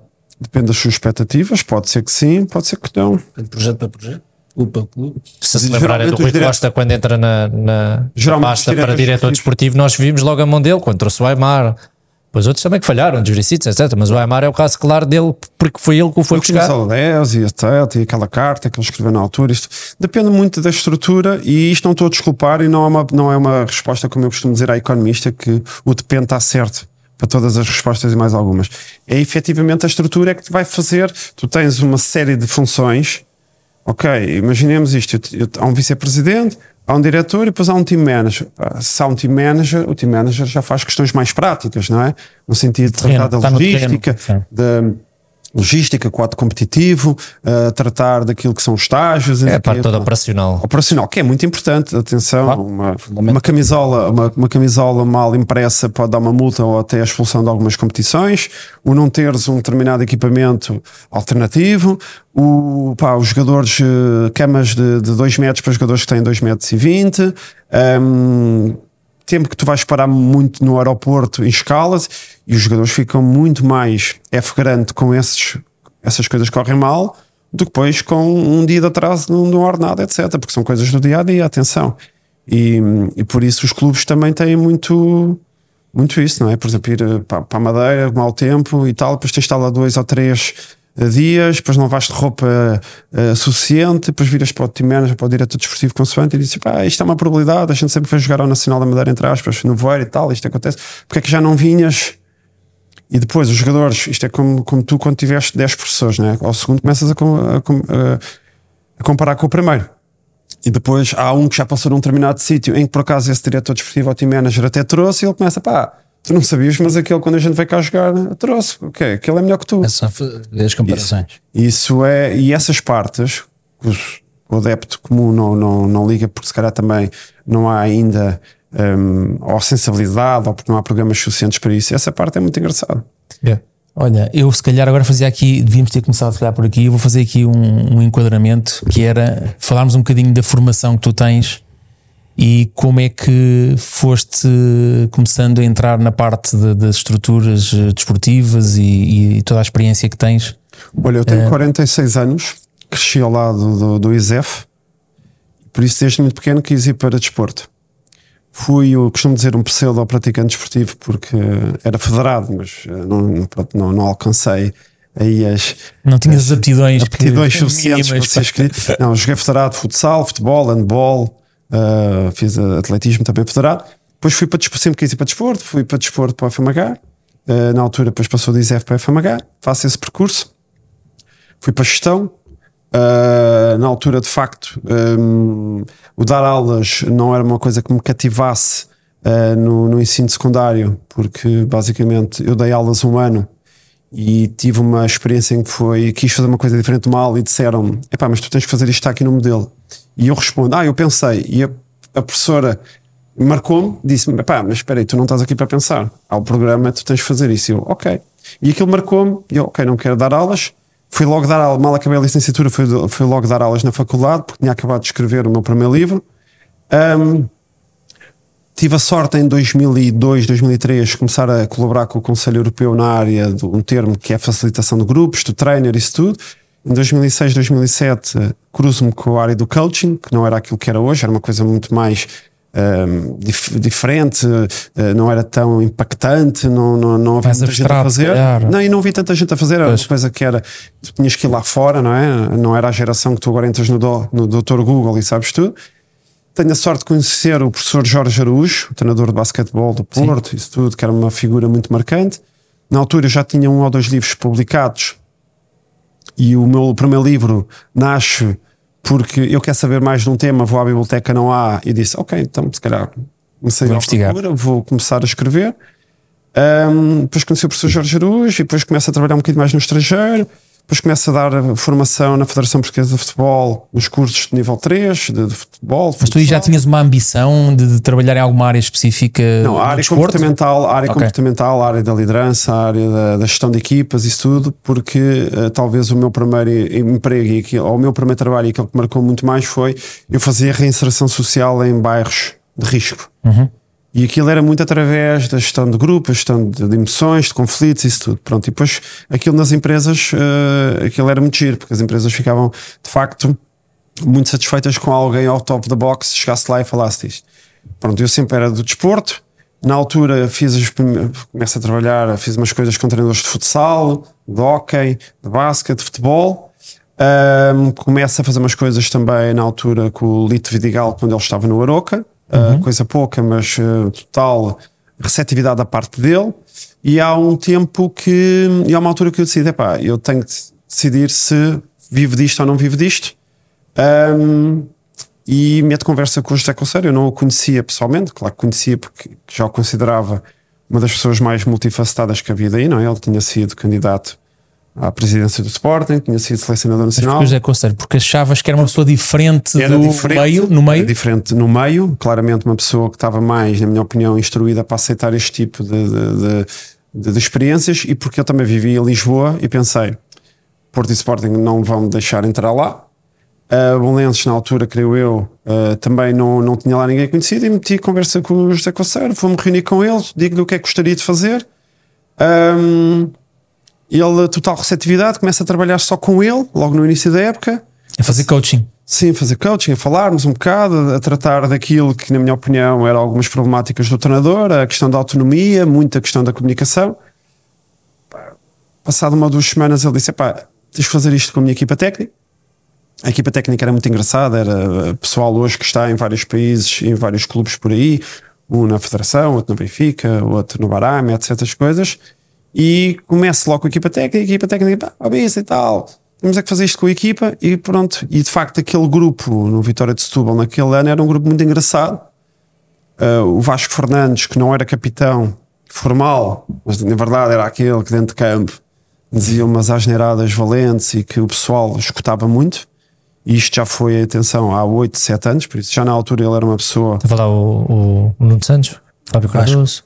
Estava o Luís Santos, estava o, o- É o ano em que o Reino Gold começa no, no Vitória de Setúbal. O Vitória de Setúbal elimina o Sporting na taça da Liga com um penalti que se dizia que era e que não era, não via VAR, essas coisas todas. Na altura, o Bruno Carvalho, presidente do Sporting, ficou chateado com tudo aquilo que se jurou ali à volta. E o Reino Gold é chamado para o Sporting no mercado de, de, é de- de- de inverno. Veio o João Carvalho, do Benfica. Uh, tínhamos o Nuno Santos, tínhamos o Fábio Cardoso, tínhamos o Venâncio, assim que era o capitão. Bela equipa. O Varela, tínhamos o, a última, creio eu que era a última época do Mayong. Uh, tínhamos também o Costinha, que depois sai para o Santa Clara. Tínhamos o João Amaral, que faz a melhor época, na minha opinião, se calhar em Portugal, na altura, um ala, não sei se recordam. Sim, sim. Uh, que depois creio que vai para a Polónia, não sei, não sei agora precisar. Pronto, tínhamos, o- tínhamos o Mikel, que também era emprestado pelo Porto. Tínhamos o Fábio Pacheco. Pronto, tínhamos um grupo muito engraçado e o grupo, atenção, mas eu não, não chegava a todos da mesma forma que chegava a alguns. Isto, e até porque eu explicava logo, isto não vamos fazer disto uma coisa obrigatória, até porque eu gostava mais era trabalhar efetivamente com a equipa técnica. E aquilo foi uma aprendizagem muito engraçada por causa dos estágios, por causa do, do balneário, isso tudo. E, efetivamente aquilo tem códigos que só estando lá dentro, não estou a dizer que quem não está não pode perceber nada daquilo, mas só estando é que depois nós damos valor, se calhar uma coisinha, quando cá fora estamos a dar muito mais valor. Outra coisa qualquer, que na realidade eles dão zero de impacto àquilo. Pronto, e depois é engraçado. Ahm, depois só fiquei uma época no, no Vitória de Setúbal, com isso, eh, exatamente, só fiquei uma, uma, uma, uma época. Depois vou coordenar uma licenciatura na área da gestão do desporto, numa universidade que tinha um protocolo com o Real Madrid, etc. E depois em 18 fui para diretor das modalidades de pavilhão no, no Benfica. Continuo a dar aulas, porque foi sempre uma coisa que gostei de estar ligado à universidade, eh, a dar poucas aulas, mas porque os putos de facto trazem-te outras visões eh, e outras coisas que, que eu com 30 e muitos ou 40 não chego lá, não tenho disponibilidade, não tenho se calhar apetência para aquilo e eles em 5 minutos fazem no stand, conseguem chegar lá e por isso tem sido esta a minha vida. Ok. E os livros aparecem E no tu meio. nas modalidades do Benfica, temos levado todas as modalidades amadoras, amadoras Não, chamadas amadoras, não é? Não são modalidades amadoras, são profissionais. Modalidades de pavilhão, que são as Certo. que são consideradas profissionais no Lá do hockey, do handball. handball, basquete, Claro. hóquei, futsal e vôlei, masculino e feminino e depois formação também. Ok. Isso, como é que era o teu dia a dia?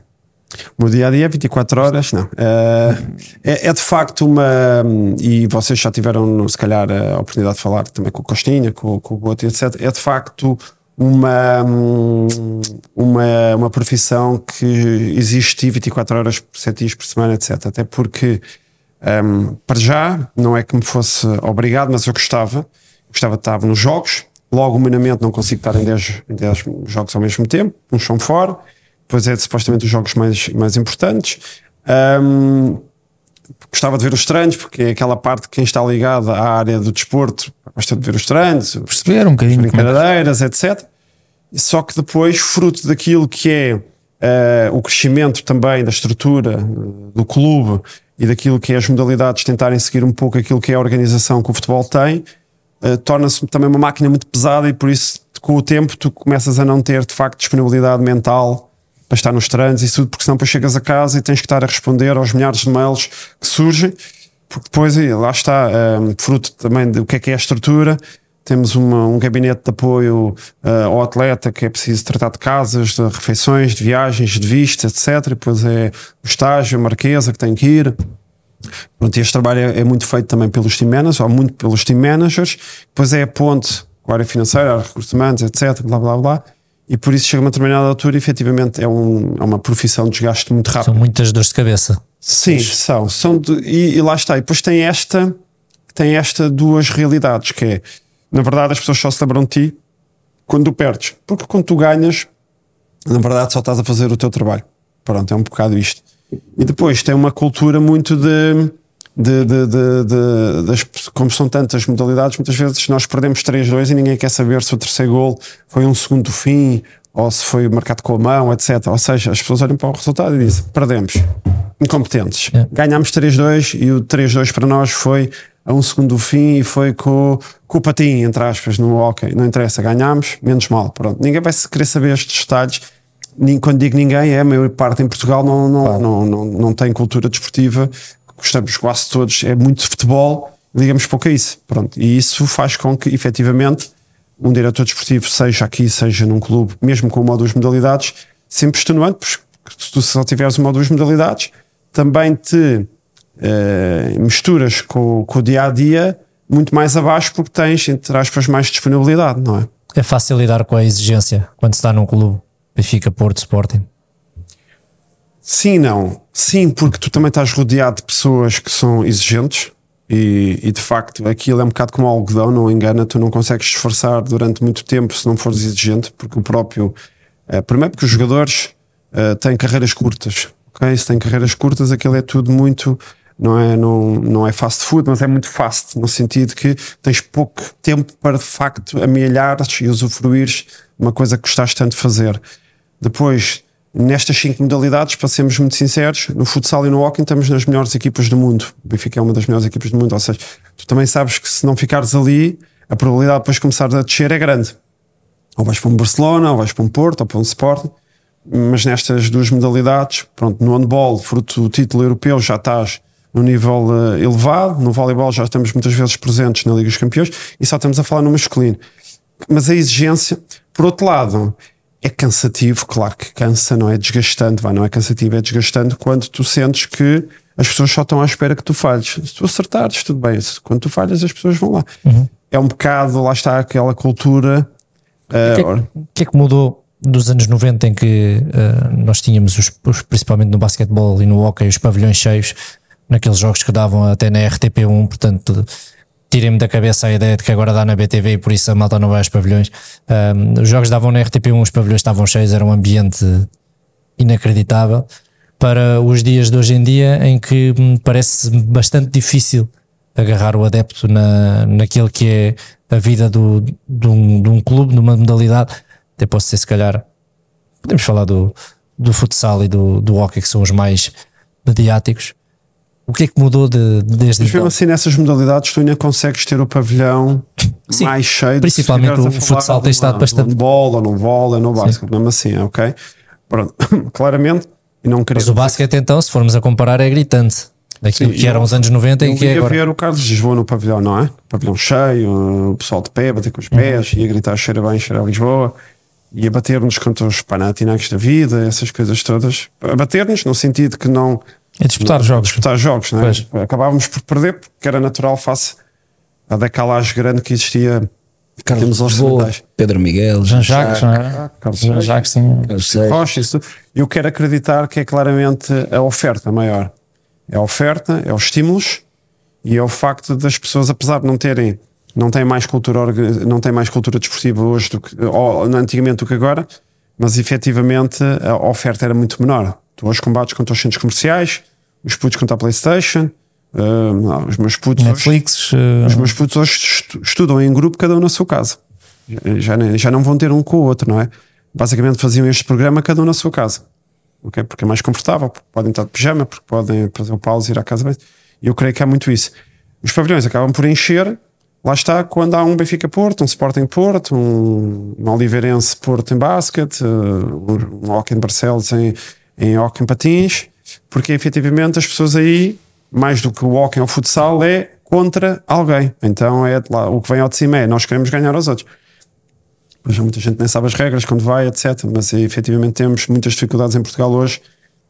Mas também porque o, o tempo mudou, as pessoas mudaram, não é? Ou seja, aquilo que é o ambiente antigamente no futebol, no estádio, dava lado que eu próprio cheguei ao antigo. Uh, e aquilo que é hoje em dia no estádio de futebol, o próprio ambiente mudou muito. Parece que o comportamento hoje, das pessoas mudaram. As pessoas são muito mais agressivas hoje e em pavilhão ainda se nota mais, na minha opinião, porque é um ambiente. Isso gera outro tipo de reação que é o medo. Não é? Pensas se levas os putos ou não? Toda a gente é menos tolerante, não é? Sim. Os comentários mesmo nas redes e é sociais. Pavilhão, tu ouves do outro lado, não é? Tu ouves do outro pois. lado. Uh, e, há, e infelizmente tem havido alguns episódios também de violência, etc. Uh, e depois é triste porque tu vais para um, para um pavilhão e não interessa igual e os adeptos nem estão a ver o jogo, estão unicamente virados para, para a equipa para, para os adeptos adversários, só chamar nomes, essas coisas todas. Ah, isso é, e nós não temos depois a capacidade, como aqui, como se calhar na política, de atuar como deve ser, porque uhum. só continua a poder ir aos pavilhões. Os jogadores fazem coisas nos campeonatos nacionais que não fazem lá fora, e tu notas isso no comportamento quando os atletas lá fora até são mais calmos, porque sabem que a primeira coisa uh, são, são logo disciplinados, são logo responsabilizados. E isso tudo eu creio que vai contribuindo para que, hum, se calhar, uh, tu, uh, tu se calhar só vais escrever um derby ou um clássico mesmo porque sabes que à partida vais jogar contra outra equipa que é boa, etc. Mas vai-se afastando. Depois há outro fenómeno que, que, que, que, não, é, que não é para aqui para o programa, mas claramente tem que dar a pensar: é os clubes hoje, mesmo com poucos recursos, foram se profissionalizando um bocadinho. E, e, nem todas as federações conseguiram acompanhar isso. Atenção, isto não é uma crítica para as federações, tem a ver com os recursos. Tu tens federações que o orçamento para todas as modalidades dentro de uma federação é mais pequeno do que alguns têm, alguns clubes têm só para uma modalidade. Tu sem ovos é difícil fazer omeletes e isso tudo depois, lá está, é um puzzle que cada pecinha pesa nisso, mas no, chegas ao, ao, ao dia, pá, pronto, gostava muito, por exemplo, no voleibol, no Benfica, nós entramos na Liga dos Campeões várias vezes no masculino, jogávamos com equipas que eram os melhores do mundo, jogadores que ganhavam num só ano mais do que o nosso plantel todo num, num só ano, não é? E, e, pronto, e o pessoal não consegue, pouco, as pessoas não vão ver o jogo para apreciar, é a mesma coisa que quando o Messi vinha cá e dizia, pá, eu quero ir ver, e nisso o Messi veio à luz, não é? Ele joga no Dragão, faz a estreia no Dragão, mas aí não era tão conhecido, depois há um Benfica Barcelona, que é o Barcelona uhum. creio que ganha 2-0 e havia pessoas, tal como se calhar foram ver o Sporting Nápoles, que não eram do Sporting, mas queriam ver o Maradona. Houve outros que iam ver o Benfica Barcelona para verem o Messi. E tu não tens muita gente a ir ver um, um Benfica Piacenza ou Perugia para ver um grande jogador de, de, de vôlei. E isso e é uma coisa que está a descer, ou seja, isso claramente não está, não está a subir, na minha opinião. Claramente isso, ou nós colocamos as mãos nisso a sério, Mas também ter... pode ter a ver com, com o facto também a comunicação social também não dar o destaque que às vezes poderia dar.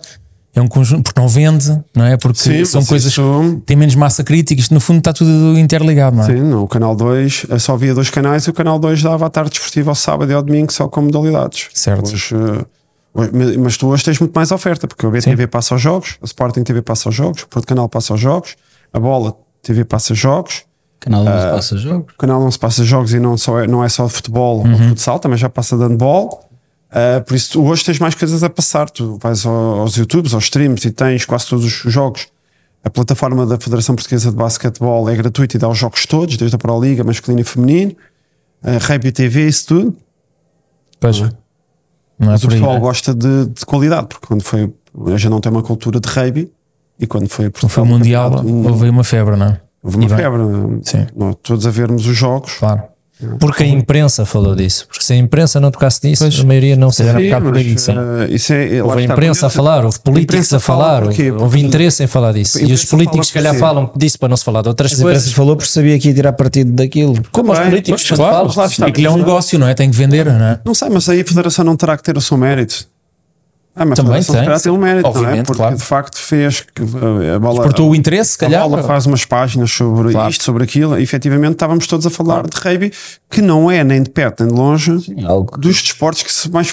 Aliás, uh, se perguntar, se calhar, a vocês quem é que vai à frente no campeonato de rugby, se calhar não sabem. Ou seja, e, Só como a gente só conhece uma ou duas equipas, a probabilidade é dizermos Mas uma para dizer o técnico é- ou O direito. o direito, portanto, alguma delas. pronto, e isto hum, pá, de facto é uma coisa que tem que ser trabalhado.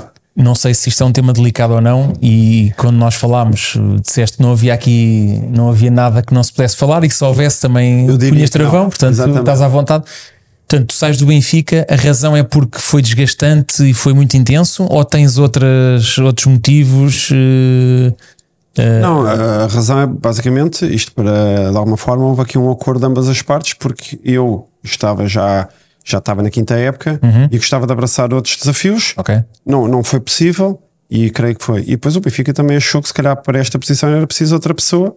Ah, e felizes da vida, eu vou continuar No a- fim Claro. do ciclo. no fim do ciclo. Pois. Eu vou continuar Sabes a que é uma coisa que nós nos deixa bastante tristes, mas que é o que é, na realidade.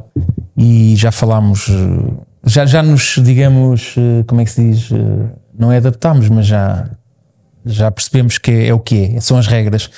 Que é, nós, por exemplo, queremos falar com alguém do futebol feminino porque gostávamos de, de- de- de potenciar a modalidade, gostávamos de falar com pessoas que estão associadas aos clubes grandes. Eh, porque, e tu já viste o programa várias vezes, nós não somos polémicos, nem nada que se pareça, mas para no fundo dar aqui uma perspectiva às vezes diferente do que as pessoas estão a ouvir constantemente nas televisões, na Sport TV, no- no- na imprensa no geral. Falamos do passado, falamos do que é que fazes, o que é que. dar uma perspectiva diferente. E os clubes grandes são completamente fechados. Eu diria que não são medo. só os grandes, atenção. Se calhar vocês pronto, procuram falar mais que os, que os clubes grandes. Isso é uma. Não, não, nós já nem procuramos, porque há tanta coisa para se falar. Lá está, estás a utilizar a expressão proteger, porque. Mas eu não estou a dizer concordo. Claro, ok. Os clubes grandes dá uma sensação que eh, não Tens confiam clubes- nas pessoas que estão lá, não é? Tens clubes que também são grandes nos países onde estão Uhum. e, e- e perante duas hipóteses que é ou protegemos escondendo ou protegemos-nos eh, mostrando-nos. Pronto. E há clubes que fazem podcasts. lá, o Sporting tem um podcast. Pronto, certo? mas lá está. Mas as perguntas faz- são as mesmas de O sempre. Leão faz muitas coisas dessas, é? os, os ingleses também fazem, etc. Mas as perguntas são aquelas que toda a gente já sabe. Fechas os olhos e já sabes. Olha, este gajo vai responder a isto desta forma. E tu já sabes. Sim, porque eles são brifados, porque há um Exato. código e essas coisas todas. E portanto Mas é pessoas- bom ter alguém Mas daqui isto é que já não estás no pensar, Benfica. Isto é diferente de pensar que as pessoas que estão lá dentro não gostariam de falar. Porque há Claro, eu gente- sei disso, há eu sei disso. gente que, que- que concorda contigo. Claro. Se nós colocarmos. Parece que são todos uns mentecatos que não têm capacidade de dizer algo que não vá ofender a entidade patronal. é? É o medo do pensamento. Se nós colocarmos bocadinho. um Mário Silva do futsal, com o Nuno Dias do futsal, um Jorge Braz do futsal, numa mesa redonda, num podcast, dentro do, lá está, daquilo que é possível abordar, porque se entras em questões clubísticas, naturalmente, Óbvio. cada um vai defender Mas também quem está, quem está Mas na isso é conversa bom. tem que ter essa Claro que é sensibilidade. bom, mas tu se perguntares, ok, vamos organizar, e há um deles que diz, ah pá, não posso, nem- nem nem estou a dizer que é do Benfica, ou do Porto, ou do Sporting, ou do, da Federação, é pá, não posso. Eh, então, mas não quer dizer que ele não queira. Atenção, Certo, eu facto, percebo isso. pessoas- Nós percebemos isso. ah, E há pessoas que podem e depois não querem, porque de facto são mais eh, introvertidas, são Claro. mais eh, tímidas, etc. E há pessoas que percebem exatamente que isto que é. Se nós colocarmos alguém a falar sobre um determinado tema, pode ser polémico, lá está, porque sei lá, a primeira derrota, pumba, vais logo, é, andas, andas é, demasiado distraído com entrevistas, etc. Mas efetivamente é uma boa forma de promoveres uma causa, que é, neste caso, o futebol feminino, podia ser o rugby, isso tudo. E nós vimos, por exemplo, como é que a seleção portuguesa de rugby tratou a ida ah, do rugby. Ou seja, claramente eles aproveitaram aquilo que dizer, pá, isto, meus amigos, isto é agora. Exato. Estamos no spotlight Daqui, momento. uma semana depois de sair do Mundial de, de rugby, ainda por cima o Mundial Voltamos ao mesmo. eh, demorou quase dois meses e meio, não é? Não é concentrado, demorou muito tempo. Eh, já ninguém vai se lembrar de nós, porque depois vem a questão do- das, das polémicas do outro que não marcou o penalti, etc. As pessoas têm essa noção e também têm uma noção que tu não tens, que é a indústria delas é aquela. Se não se falar de X desporto, não vai haver X pessoas a consumir o desporto. Olha, se as pessoas não consomem, ninguém me vai pagar aquilo que eu acho que merece. Elas são os primeiros Claro. a perceber. Pois isso é uma estratégia interna que não varia muito de clube a clube, porque, tal como há uns anos houve uma, havia a moda dos blackouts, os clubes de uns anos para cá, por uma questão de proteção, e eu não estou a dizer que acho que é mais correto ou não, isso quem toma a decisão saberá melhor do que eu, considera que efetivamente eh, nós a, a metermos o Pedro da Vida, que é atleta de chinquilho, a falar, vamos meter nos nossos canais. Pronto. E alguém diz assim: é pá, está bem, mas os nossos canais chega a muito menos gente se, eu falar um canal aberto ou falar. Uh, ok? Pronto, isto são estratégias e os próprios clubes também já utilizaram muitas vezes uh, podcasts externos em momentos mais conturbados para pôr outros treinadores a falar, exatamente porque percebiam que era preciso dar uma, uma lufada de ar fresco. Chegou-se a fazer isso com o Rui Vitória, por exemplo. Não, e tens hoje em dia ainda. Tens, tem, há, há, um ou dois podcasts que provavelmente conseguem levar uh, convidados dos tais clubes grandes porque sabem que aquilo está controladíssimo e, portanto, as perguntas vão ser eh, friendly, vai ser tudo. Portanto, eu acho que isso é pouco interessante e é limitador, digo eu, mas pronto. É, Olha, mas é uma estratégia interna. Claro, exatamente, obviamente. Queria saber a opinião, uh, não, não, não de adepto, mas uh, mais analítica, daquele caso, e falando aqui, transportando para a atualidade, em que o Roger Schmidt coloca o, o Odisseias na, na, na brasa, digamos assim, naquela conferência de imprensa. Ao olho académico, aquilo que ensinamos aos alunos e que depois vamos ver ali a acontecer. E eu não estou a defender a dama de quem, quem, trabalhou lá, nem do clube. Eu acho que ele não fez nada de mais naquela conferência de imprensa. Já vimos o Ruben Amorim queimar, pelas tuas palavras, muito mais o Gonçalo Inácio, a dizer que o Pote já teve muito melhores jogos do que hoje. O Ruben Amorim chegou num jogo qualquer em que deram o prémio do melhor jogador ao Gaio, porque ele até marcou um gol. Foi a primeira vez que até marcou o gol pelo Sporting. Ele nunca, ele já joga.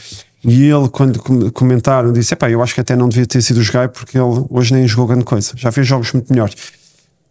Claramente aí, na minha opinião. Extrapolado. Extrapolado e porque no final do dia vende mais do que outras coisinhas vende. Pronto. Isso, na minha opinião, ele, o, o atleta, e depois é o seguinte: vamos, ter muito, vamos ser muito sinceros. Há várias formas de fazer a coisa, é um facto, mas no final do dia, eh, quem é despedido ou quem, não, ou quem é contratado, geralmente ao tal líder, voltamos às primeiras perguntas de início, é o treinador. O treinador tem total legitimidade, na minha opinião, para decidir quem é que vai jogar. Ele é que decide com quem vai para a guerra ou não. Se depois eu concordo ou não concordo como adepto, ou como. Tu também não podes pensar que o diretor desportivo, o técnico de equipamentos, o próprio presidente, muitas vezes, fosse ele a fazer a equipa titular, se não, se não mudava um ou outro jogador, em qualquer, seja no, no, no, no, no Real Massamá, seja. Então, e se for o contrário, imagina que nesse dia o Rui Costa vem no final do jogo, o Rui Costa, o presidente do clube que não concordou com a decisão do treinador, e diz: é pá, o gajo hoje errou e em vez de jogar o Manel na direita, devia ter jogado o António. E ele na cabeça. É interpretado dele, da mesma forma, achas? Não, mas eu acredito na cabeça dele, depois, e até uma pessoa que percebe mais do assunto do que se calhar 99% das pessoas que estão no estádio, o, o presidente Rui Costa, quando olha para o 11 do Roger Schmidt, se calhar algumas vezes pensa isso. Não há mal ao mundo. Não, há, não claro, pensar é uma coisa, estou a dizer é vir. Dizer é vir a praça pública. Ah, não, não. Dizer, Epá, pronto, mas aqui no fundo é o que o Guilherme diz, que é, penso que foi o que eu entendi, sim, sim, sim. é que tu, se, se Rui, na visão do Rui, se o Schmidt tinha feito bem em criticar a exibição publicamente, publicamente do Schmidt, do, do, do, do Vlaco do Vlaco Dimos. E eu, a mim, mas é isso que eu estou Pronto, a dizer. Exato. Sérgio Conceição dá. Uh, bem. Nós aceitamos. Mas o Rui Costa depois vir dizer: é pá, o Schmidt não devia ter tirado o João Neves, devia ter tirado não sei quem. Não, claro, mas isso não aconteceu. As distâncias são diferentes também. É uma distância diferente, sim. sim. Mas, já, mas já, já falámos disso que o, o Sérgio Conceição aquilo, tem muito este perfil não, também. o Sérgio Conceição faz mais é publicidade, sim. E nós, Fez com o David Carmo, por exemplo. Nós hoje em dia, sim. E começou até num jogo. Logo no uh, início, de, de, de, de quando o David chega. na Bélgica. Sim faz um erro na Bélgica que faz um penalti muito infantil e depois o Porto até acaba por ganhar 4-0 lá. Isso quase no início da época, que ele tinha acabado de chegar não, praticamente. Não foi esta época, se calhar foi na época. Foi na anterior. Exatamente, foi na, outra. foi Bélgica foi na Alemanha. Um, mas lá está, nós hoje, fruto de várias pecinhas chamadas, nós achamos o Sérgio Conceição normal fazer isso e até achamos que é aceitável. Ok? Porque no Porto não há ninguém que vai dizer depois: é pá, atenção que o David Carmo é para jogar isso. Não, eu não quero, não meto. Pá, e não vai haver pressão, etc. Eu acho que aí foi extrapolado claramente a questão do, do, do, Vlaco Dimos. E não acho, mas isto é a minha opinião, eu não acho que ele tenha feito um grande crime, porque é normal os treinadores uh, criticarem os atletas. Se me perguntas, mas achas que o Benfica perdeu no Bessa por causa dos erros do Vlaco Dimos? Não. Mas isso é outra coisa. ok? Podes perguntar, porquê que ele só falou do Vlaco Dimos e não fala do Jurasek? Que no primeiro gol anda ali. E o, porque é que claro. o Musa fez aquela entrada, independentemente de me ser vermelho ou não, não devia ter mais calma. E porquê é que falhámos tantos gols assim? E porquê é que ele faz uma substituição numa bola parada a defender. que é que o, o Petrovino no primeiro e no segundo jogo eh, Sim, ele não ali uma ou duas Bruno, mas tu, tu se fizesses aquilo, Não, tá sabias como é que ias encontrar o teu balneário.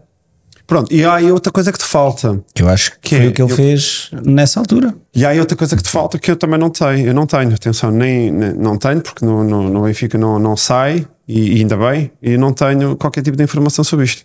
Nós não sabemos, eu pelo menos não sei, quando é que se soube que efetivamente o Vlaco Dimos ia ser suplente no jogo, creio eu, contra o Estrela da Amadora, que acabou por ser depois o Samuel. Samuel. Pronto. E Faz eu- precisamente agora uma volta disso. eu creio que isso é importante eh, saber exatamente o timing. Eh, e, e no final do dia, claramente, independentemente da forma como é dito, porque lá está, depois há uma mentalidade alemã que é diferente da nossa, não é? Eh, que, claramente, eu creio que ele criticar um atleta numa conferência de imprensa depois de uma derrota e isso tudo, para mim, não, é, não, não veio o mal ao mundo. Depois tu dizes, epá, tá bem, mas no Bessa não jogou só o Vlaco Dimos mal. Ah, e o 3-2 é um jogador, é o último, é o que eu acho que perde a bola, ou é um passo à queima, isso tudo, e depois ele aparece isolado e faz o 3-2, etc. E pronto, uma série de questões. Aí já é outra questão. Oh, Rui, sabes onde, é que, sabes onde é que eu acho onde choca, eh, onde há o maior choque entre Sérgio Conceição, Rubén Amorim e neste caso o Roger Schmidt? É que o Roger Schmidt fez isso e eu nunca ouvi o Roger Schmidt, nunca ouvi. Acho que houve uma vez, mas que nem foi de forma explícita. eh, nunca ouvi dizer o Roger Schmidt a assumir as culpas. E nós, nós já ouvimos o, o Sérgio Conceição, ainda agora quando foi eliminado pela na taça da Liga com o Estoril, disse que ele era o responsável, era o responsável máximo, que ele tinha errado. O Ruben Amorim já disse por mais do que uma vez que, que precisa de crescer e precisa de, de aprender mais porque errou e que não, não soube fazer as coisas. E, e ainda agora, o, neste último jogo contra o Estoril, o Roger Schmidt diz que eh, fez tudo bem e que, que acha que fez tudo bem. E que, ou seja, acho que foi foi extrapolado sim, mas acho que foi extremamente exagerado e foi estar a pôr o ónus de uma, de uma derrota em cima de um jogador por um erro, porque efetivamente houve um erro Isso, ah, atenção. em que eu achei completamente Mas é o que eu, desajustado. eu não acho mal, não acho mal ao mundo ele numa conferência de imprensa criticar a exibição de um atleta. Ok? Depois a pergunta que se pode fazer é porque é que não se criticou dos outros? Porque na verdade há, há um, há um cronista brasileiro que diz que, que eu gosto muito que é o futebol é um desporto coletivo até que o guarda-redes erre. é? E aí é um bocado isso, ou seja, perdemos todos, excepto quando é o, é o guarda-redes é o que falha. guarda-redes a E aí passa a ser a falha do guarda-redes, não é? E marcamos todos. Ah, marcamos, estivemos bem, etc. Perdemos, o guarda-redes já não é um, o, o atleta A que perdeu a bola última, etc. Pronto, Ah, lá está. E depois tem muito a ver a questão se ele nunca assume as responsabilidades ou reconhece que possa ter errado, porque é humano, atenção. Temos que perceber se é de facto por ele ser uma questão cultural, se é falta também muitas vezes de confiança e no sentido de querer sempre dar uma imagem positiva, Ah, mas isso vai acumulando e se as pessoas não compram, se não houver uma clareza na comunicação, tenho 100%, 200% de certeza que isso depois quando em alguns momentos explode, não por causa disto, mas por causa de uma série de coisas que se calhar foi aquilo que há bocado estávamos a falar quanto ao Farense em casa e Sim, acho que é o acumular de muita coisa. Exatamente. mas esta é que uma área muito fascinante que cada vez vai ter muito mais impacto, na minha opinião. Qual dos três treinadores é que, a nível de liderança, te identificas mais? Eu me identifico. Vamos pôr os quatro, porque eu acho que o- aqui o Braga. E até vou pôr o, vou pôr o, vou pôr o Vitória também, Álvaro Pacheco. Ou então da Liga. Até pode ser um que nós tentamos. mais, ou É seja, estilo de liderança, não é propriamente mais treinador, eficaz, A liderança que. Bem, eficaz é o que chega aos objetivos, não é? Mas Eficaz depende sempre qualquer do- clube do da primeira está do liga. outro lado. Não, e não é? se, se atinge o objetivo ou não, porque às vezes este gajo nem cumpre nada, não é? polémico, pá, mas, é, mas olha, eu, eu creio que há claramente um excelente casamento Sérgio Conceição Porto. Não estou a dizer que eu me identifico, ah, mas é claramente eficaz. É, é- a coisa ca- casa, aquilo faz um match ali, claramente. Sim, Acho claramente o Sporting ganha muito, ganha muito mesmo com, a, com o Ruben Amorim. Acho que ambos crescem ao mesmo tempo. Ah, o Álvaro Pacheco, curiosamente, eu dava muito mais, isto lá está, pela liderança do Moreno no Guimarães, por pensar, é um jogador e tal, e o Vitória Guimarães tem sempre assim uma cultura mais agressiva, mais de- de- da cidade está muito próxima do clube e pelos vistos a coisa não, não casou, não é? E o Alva Pacheco, que até estava a fazer um bom trabalho em Vizela, certo? Certo? Sim, sim. Já para o Estoril. depois vai para o estilo e a coisa não corre bem. Pronto, e eu claramente acho que quando estamos a falar de liderança, uma coisa é dizer assim: o que é que gostas enquanto adepto? Eu gosto muito da liderança do Guardiola, gosto muito do, do Klopp, eh, gosto muito da, daquilo que agora se fala para, para, para vários clubes, que está no Brighton, no, Da Zerbi. Zerbi, gosto muito desse tipo de treinadores. Gosto de treinadores depois que se calhar são de outras modalidades e gosto também muito daqueles americanos porque eles são logo educados para comunicar, etc. Mas eu acho que a liderança é mais feliz, na minha opinião, mais eficaz, quando ela casar com o sítio onde está. ok? Porque se tu tiveres um tipo de liderança que na nossa cabeça seja muito boa e depois o clube não te potenciar muito, Exatamente. Uma vez mais o fator, fator cultural a ser a pedra basilar. estrutura, o casamento que faz com o presidente, isso tudo, pronto. Um, eu acho que o Roger Schmidt dentro do Benfica, e, e mas ser treinador no Benfica também, não digo que é muito diferente de ser dos outros, mas efetivamente nós damos-nos ao luxo de assistir a algo que é um treinador que ganha um título, no ano anterior não tinha ganho, depois ganha uma super taça e depois é criticado logo na jornada a seguir porque perde com, com, com o Boa Vista. Aí podia haver uma maior proteção de facto hum, eh, ao, ao treinador no sentido não, não, não logo deixar, entre aspas, passar de uma derrota, pá, mas claramente ele se tivesse que me identificar. Eh, eu gosto de algumas coisas no, do Ruben Amorim no sentido que acho que ele pá, é um bom comunicador, um, faz isto que eu acho que é bom para o grupo, que é ele assume logo as responsabilidades em grupo. Eu, na minha opinião, é, mas alguém pode achar que não é, que não é importante, que é, que é, fraco, é fraco. E o facto de desmistificar, ele acaba por nunca fugir às questões e tem a visão dele. Olha, este é E o meu ponto de é vista, não é? difícil que, por exemplo, o, por exemplo eu, eu também não quero estar aqui a ser injusto. Eu acho que, por exemplo, o Arthur Jorge, em algumas coisas, é o treinador certo para o Braga, noutras coisas, eu acho que já não é. Ok? Um, depois há treinadores que eu acho, por exemplo, acho que o Vizela faz um erro imenso pela segunda vez de ir buscar um, um, um treinador eh, estrangeiro. Completamente. Eh, Ainda eh, ontem, Tu tens casamentos Fora da realidade. Tens tá. casamentos que não. Tinha um amigo meu que me dizia, e eu estava numa determinada altura a criticar, e nada pessoal, porque não o conheço de lado nenhum, mas estava a criticar um comportamento do Paulo Sérgio no Portimonense, e ele estava-me a dizer: sim, mas pensa, o, o Portimonense é o clube que nos últimos anos mais vende fora das janelas nacionais, não é? porque vende muito para o mercado japonês. Ele de repente fica, perde elementos. Quantos treinadores conseguiam estar na primeira divisão e fazem até épocas mais ou menos tranquilas, no sentido que não chegam à última jornada com o corda na garganta, chegam à penúltima ou antepenúltima, mas pronto, agora ganharam 4 no Bessa, isso tudo já tem aqui mais um balão de oxigênio, etc. E aceitaria estar num clube onde. hum, onde. hum, eh, é tão difícil porque de momento para o outro perde Planear? jogadores. Claro. E eu creio que muitas vezes para se falar nisso, eh, também, eu também gostava, e é assim, e depois tem tudo a ver também com o momento e com a questão da dinastia, etc. Todos os treinadores que foram substituir o Alex Ferguson depois dele sair do Manchester United não eram maus treinadores. O Moyes tinha feito um grande trabalho, o Mourinho. Van também, o próprio Mourinho, etc. E foram claramente engolidos pela. E ninguém dali era mau treinador. Não havia ali uma pessoa que não tivesse. Certo. Talvez o Solskjaer, quando foi Olha, para lá. o que é que se passa com o Mourinho, na tua opinião? Na minha opinião, o que é que se passa pelo Mourinho? Eu Tirando o facto que os resultados, se calhar, não são aqueles que, que o Mourinho nos habituou, digo eu, Não, eu tenho pena do Roma porque de facto gosto muito da Roma e estava lá o Tiago Pinto também claro. e eu gostava, eu gosto da Roma dos tempos do Batigol e do, e do Del Vecchio e do, e Carnaval é nos anos 80, não sei se lembras disso. lembro, mas, são, mas pronto, comecei a ver um bocadinho depois o, o Del Vecchio, havia o Eu também não era nascido, mas, Não, mas lia muito. Montella, Montella. Abel Balbo, Sim, eu gosto Aí é do, Batistuta, o- Batista mais tarde, sim. sim, sim. Francesco Totti, seu. E pronto, eu tô- e tenho pena. Eu, Totti, eu creio claro. que o, o Mourinho, ultimamente, a Roma também não era candidato ao título e se calhar aquilo que temos que pensar era se, se é bom ficar em Eu digo quarto. noutra perspectiva, eu digo é na, na ótica, eu acho que sim, se realmente eh, eu acho que aqui o, o barómetro são os adeptos e os adeptos gostam do Mourinho e portanto acho que aí a expectativa era adequada. Ninguém esperava que ele fosse campeão italiano ou tinham essa esperança, mas ninguém, É. ninguém, tinha, ninguém tinha essa expectativa.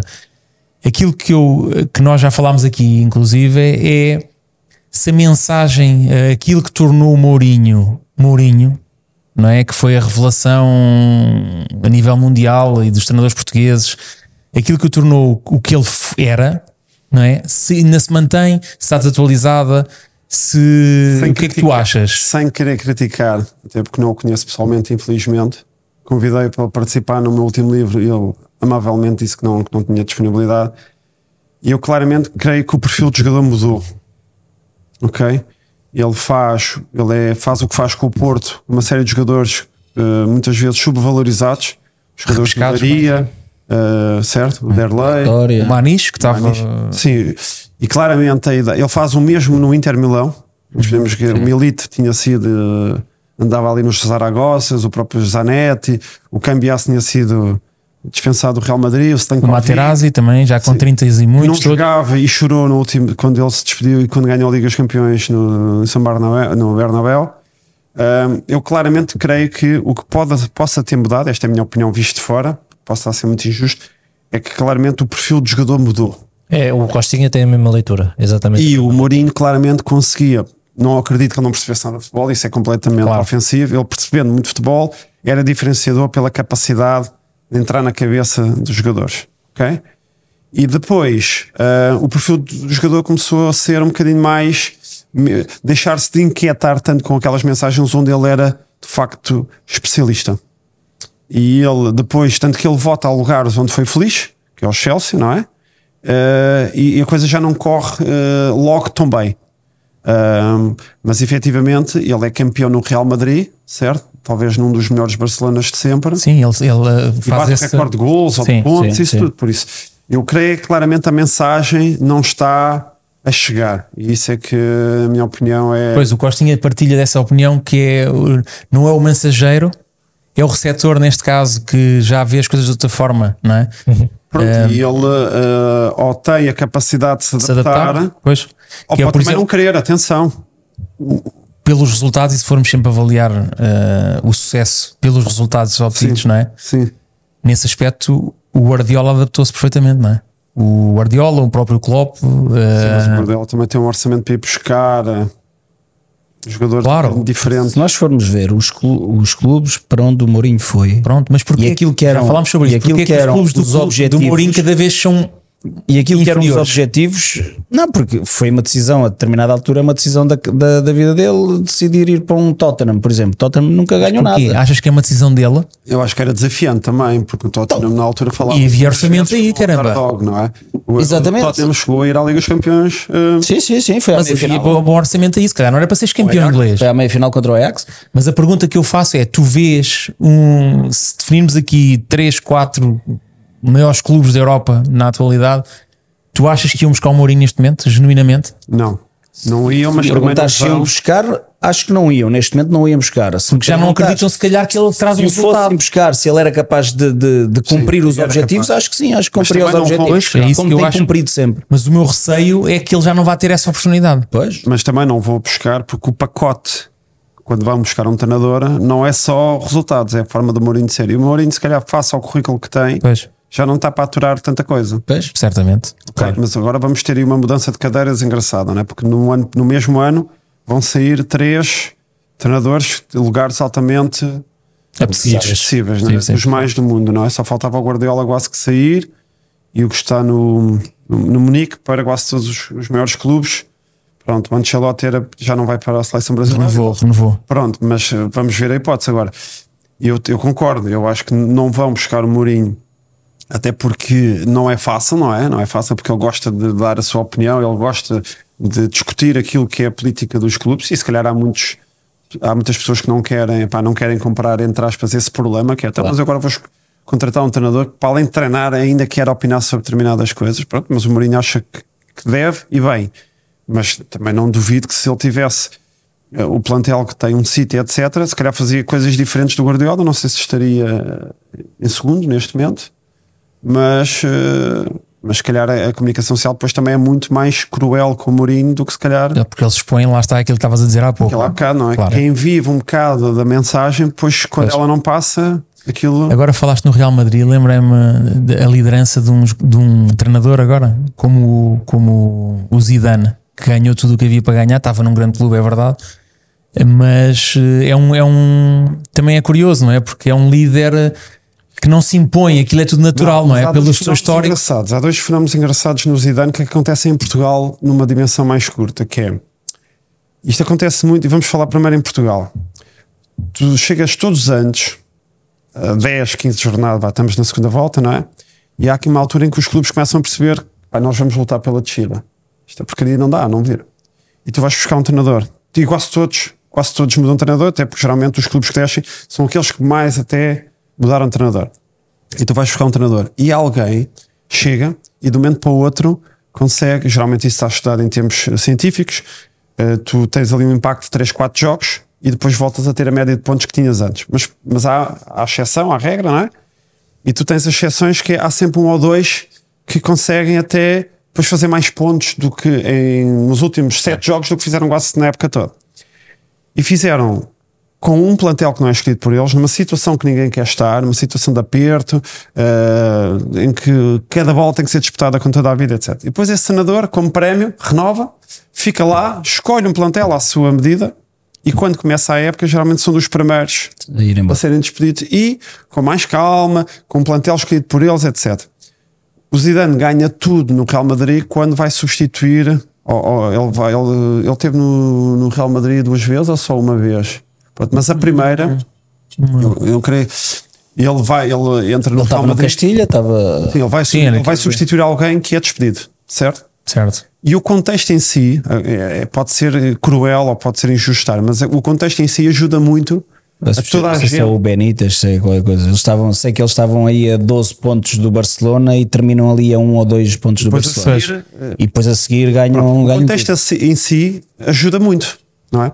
Só que depois esses clubes, como os atletas, têm outra coisa que é: nós neste momento saturamos-nos muito da liderança a- a- muito mais rapidamente, se não houver de facto um suporte por trás eh, da estrutura, eh, dos próprios jogadores não irem rodando, etc.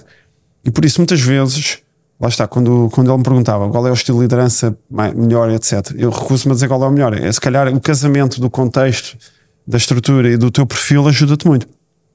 E quando tu entras para um clube, Substituiu o Rafa Benítez. só para Benítez. concluir. quando tu entras para um clube que está a a descer, ou que se arrisca a não ir às competições europeias, que é um escândalo, etc., os próprios atletas percebem que ali. Batemos no fundo. Agora é sempre a subir. Sim, Deve e ser. não é isso. E os próprios atletas não precisam de alguém que diga: pá, meu amigo, tu tens de começar a correr porque a gente está quase a descer a divisão. Eles, na verdade, sabem isso. Eles, de alguma forma, precisam, às vezes, até, entre aspas, muito mais colinho do que propriamente alguém que lhes diga: pá, se entra assim, pá, não se entra assim, etc. E depois a capacidade de unir, a união, etc. Essas coisas. E eu, eu creio claramente que o Zidane tem esse perfil hum, totalmente, não é? Ok. Eu, a mim faz mais confusão pela positiva perceber como é que um Ancelotti, muito calmo, etc., consegue, ao final de vários anos, porque eu creio que ele já está ali vai para a terceira, quarta época, quinta, não sei, vai a terceira É. época, talvez quarta, Mais, acho eu. e consegue ter tanto. É esse. Aquele nível é.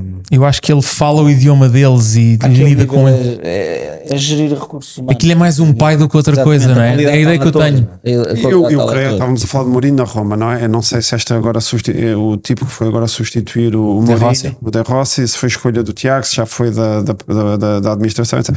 Mas claramente eles vão à procura de, mesmo de alguém que é romano, Pois, claro. Uh, alguém que fala a língua deles, que até no clube onde esteve fez um, um trabalho muito negativo e claramente para ver se consegue dar ali um Sim. pontapé na crise. Provavelmente porque a administração do Roma acha que o plantel é muito bom. Olha, o que é que tu te vês a fazer? Não te vou perguntar ah, se já tens planos. Ah, suponho que, que tenhas. Mas Mas uh, sim. planos profissionais. Ah, mas o que é que te verias a fazer, mesmo que não seja já, no futuro? O que é que gostavas de. Tenho duas áreas que me vejo a fazer. Eu gostava de continuar a dar aulas, gosto de estar ligado a, a putos, vá, que vêm sempre. Estás no FMH? Não, estou na, está na Europeia. Ok. Gosto de estar sempre ligado a putos, porque os putos de facto têm o condão de te contagiar. Com, havia alguém que dizia: se tu queres ser criativo, tens de estar com putos jovens, com putos, porque senão. Surpreende constantemente. Não, pá, muito, engraçado, sei lá, trabalho, aquilo depois é, é, uma, uma, é uma prática pedagógica muito através de práticas, fazer trabalhos. Eu lembro-me de uns que fizeram um trabalho sobre o Rexman e depois eu comecei a seguir até na série e tal. E depois o jogador que jogava com uma, uma GoPro, o guarda-redes, que já até tinha, joga com uma GoPro, isso tudo. Eu não conhecia, coisas muito engraçadas. E depois os putos hoje gostam de esportes que não é só futebol, Sim. futebol americano. Um que era fanático do Tom Brady e ensinou-me coisas que era pá, muito engraçado. duas áreas, ou na área da consultoria, nestas áreas das lideranças, etc., ou então como também na área desportiva. Ligado a clubes ou federações? Ou... Sim, clubes ou federações, eh, de alguma forma fazer essa parte que já fazia também. Claro. Ok, vamos ouvir falar, vamos ouvir falar do nome certamente. E hum, com tudo aquilo que foi feito, a malta está ligada às modalidades, já, já me estava aqui a mandar mensagens, portanto, presumo que quando chegarmos aqui ao futebol, mesmo à, àquilo que é, percebe-se que é mesmo a tua paixão, não é? Aquilo que é o, Era o menino dos teus olhos, não é? Era o desporto Neste- que, eu, este que eu desporto. seguia Yeah. muito mais. Apesar de eu joguei futebol só um ano federado, mas depois gostava mais de jogar futsal, ou e na altura futebol 5, porque de facto gostava de ter mais vezes a bola no pé, embora ela às vezes não fosse bem tratada. Mas, mas Isso é porque nunca me viram jogar, pá. Pronto. mas a gente pode combinar É tudo, é tudo. Ronaldos. Um, mas uh, eu, eu, eu aprendi a gostar de algumas modalidades, já seguia outras, uh, e acho que de facto um jogo de futebol hoje em dia é- pode ser muito enfadonho de seguir, não é? É. Uh, eu acho que é questão tribal. Ainda ontem estava a ver a final da- do Campeonato da Europa de Handball. Não sei se alguém daqui viu, acho que não, não. por acaso não vi. Não. França contra a Dinamarca, pá, aquilo é aquilo de facto é emoção até, até 5 segundos do fim. É. Eu gosto muito de ver o basquete da Euroliga, nem a NBA, a Euroliga mesmo, os melhores clubes eh, europeus. Gosto disso. Gosto muito de futebol porque também gosto de analisar estes fenómenos e das outras modalidades nós não temos muito acesso a isto. É. Está feitinho? Sim. Não há. Não há nada de, de- de apostas, não, há- não, não há. Vocês, Tu queres ir eu- almoçar? Eu não quero Pô, falar. vais engordar a nossa Eu não quero, eu não quero isto para falar, eu não quero Este falar é- de futebol. É verdade, eu queria arranjar os teus livros. Olha, pá, espetáculo. Sim, pá, tá, o, o, então, o, o do Mourinho e do Guardiola não há. Está tudo isso. Só se quiser, posso tentar arranjar tu. É pá, tá. Eu Deixa queria. só mostrar para ali. Mostra. Sim, eu Esse, esse consegui, pá, consegui entrevistar uma pessoa que via, vi no Last Dance, que era o George Carl, que era treinador do Seattle Supersonics. Foi, foi um gozo muito engraçado porque eu tinha estado a ver a, a série Last Dance há, há uns meses, não é? E, e gostei do, muito. do Michael Jordan. Jordan. Michael Jordan. E ele tem um episódio muito engraçado com, com o George Carl, que ele lá está, era, era provocador, isso tudo. Um, e, e- e o rapaz também do Atlético Bilbao muito, muito disponível, o Jorge Braz, isso tudo.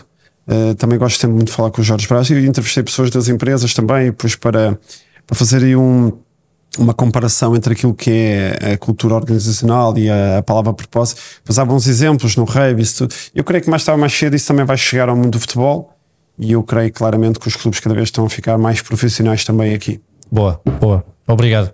Obrigado, impecável. Para a semana já me fazes perguntas que eu já, já li todo. Mas porquê? Esta semana vou levar eu. Portanto, leva tu para a semana fica aqui. Só para dizer, isto é o lado invisível das organizações vencedoras. Onde é que as pessoas podem encontrar o, o livro? Nas editorial só vai ser apresentado para a semana. Tem em primeiríssima mão aqui. É, eu tive acesso a alguns exemplares, estou a, a dar a quem teve uma amabilidade de perder eh, ou de investir meia, me- 30 minutos comigo a falar.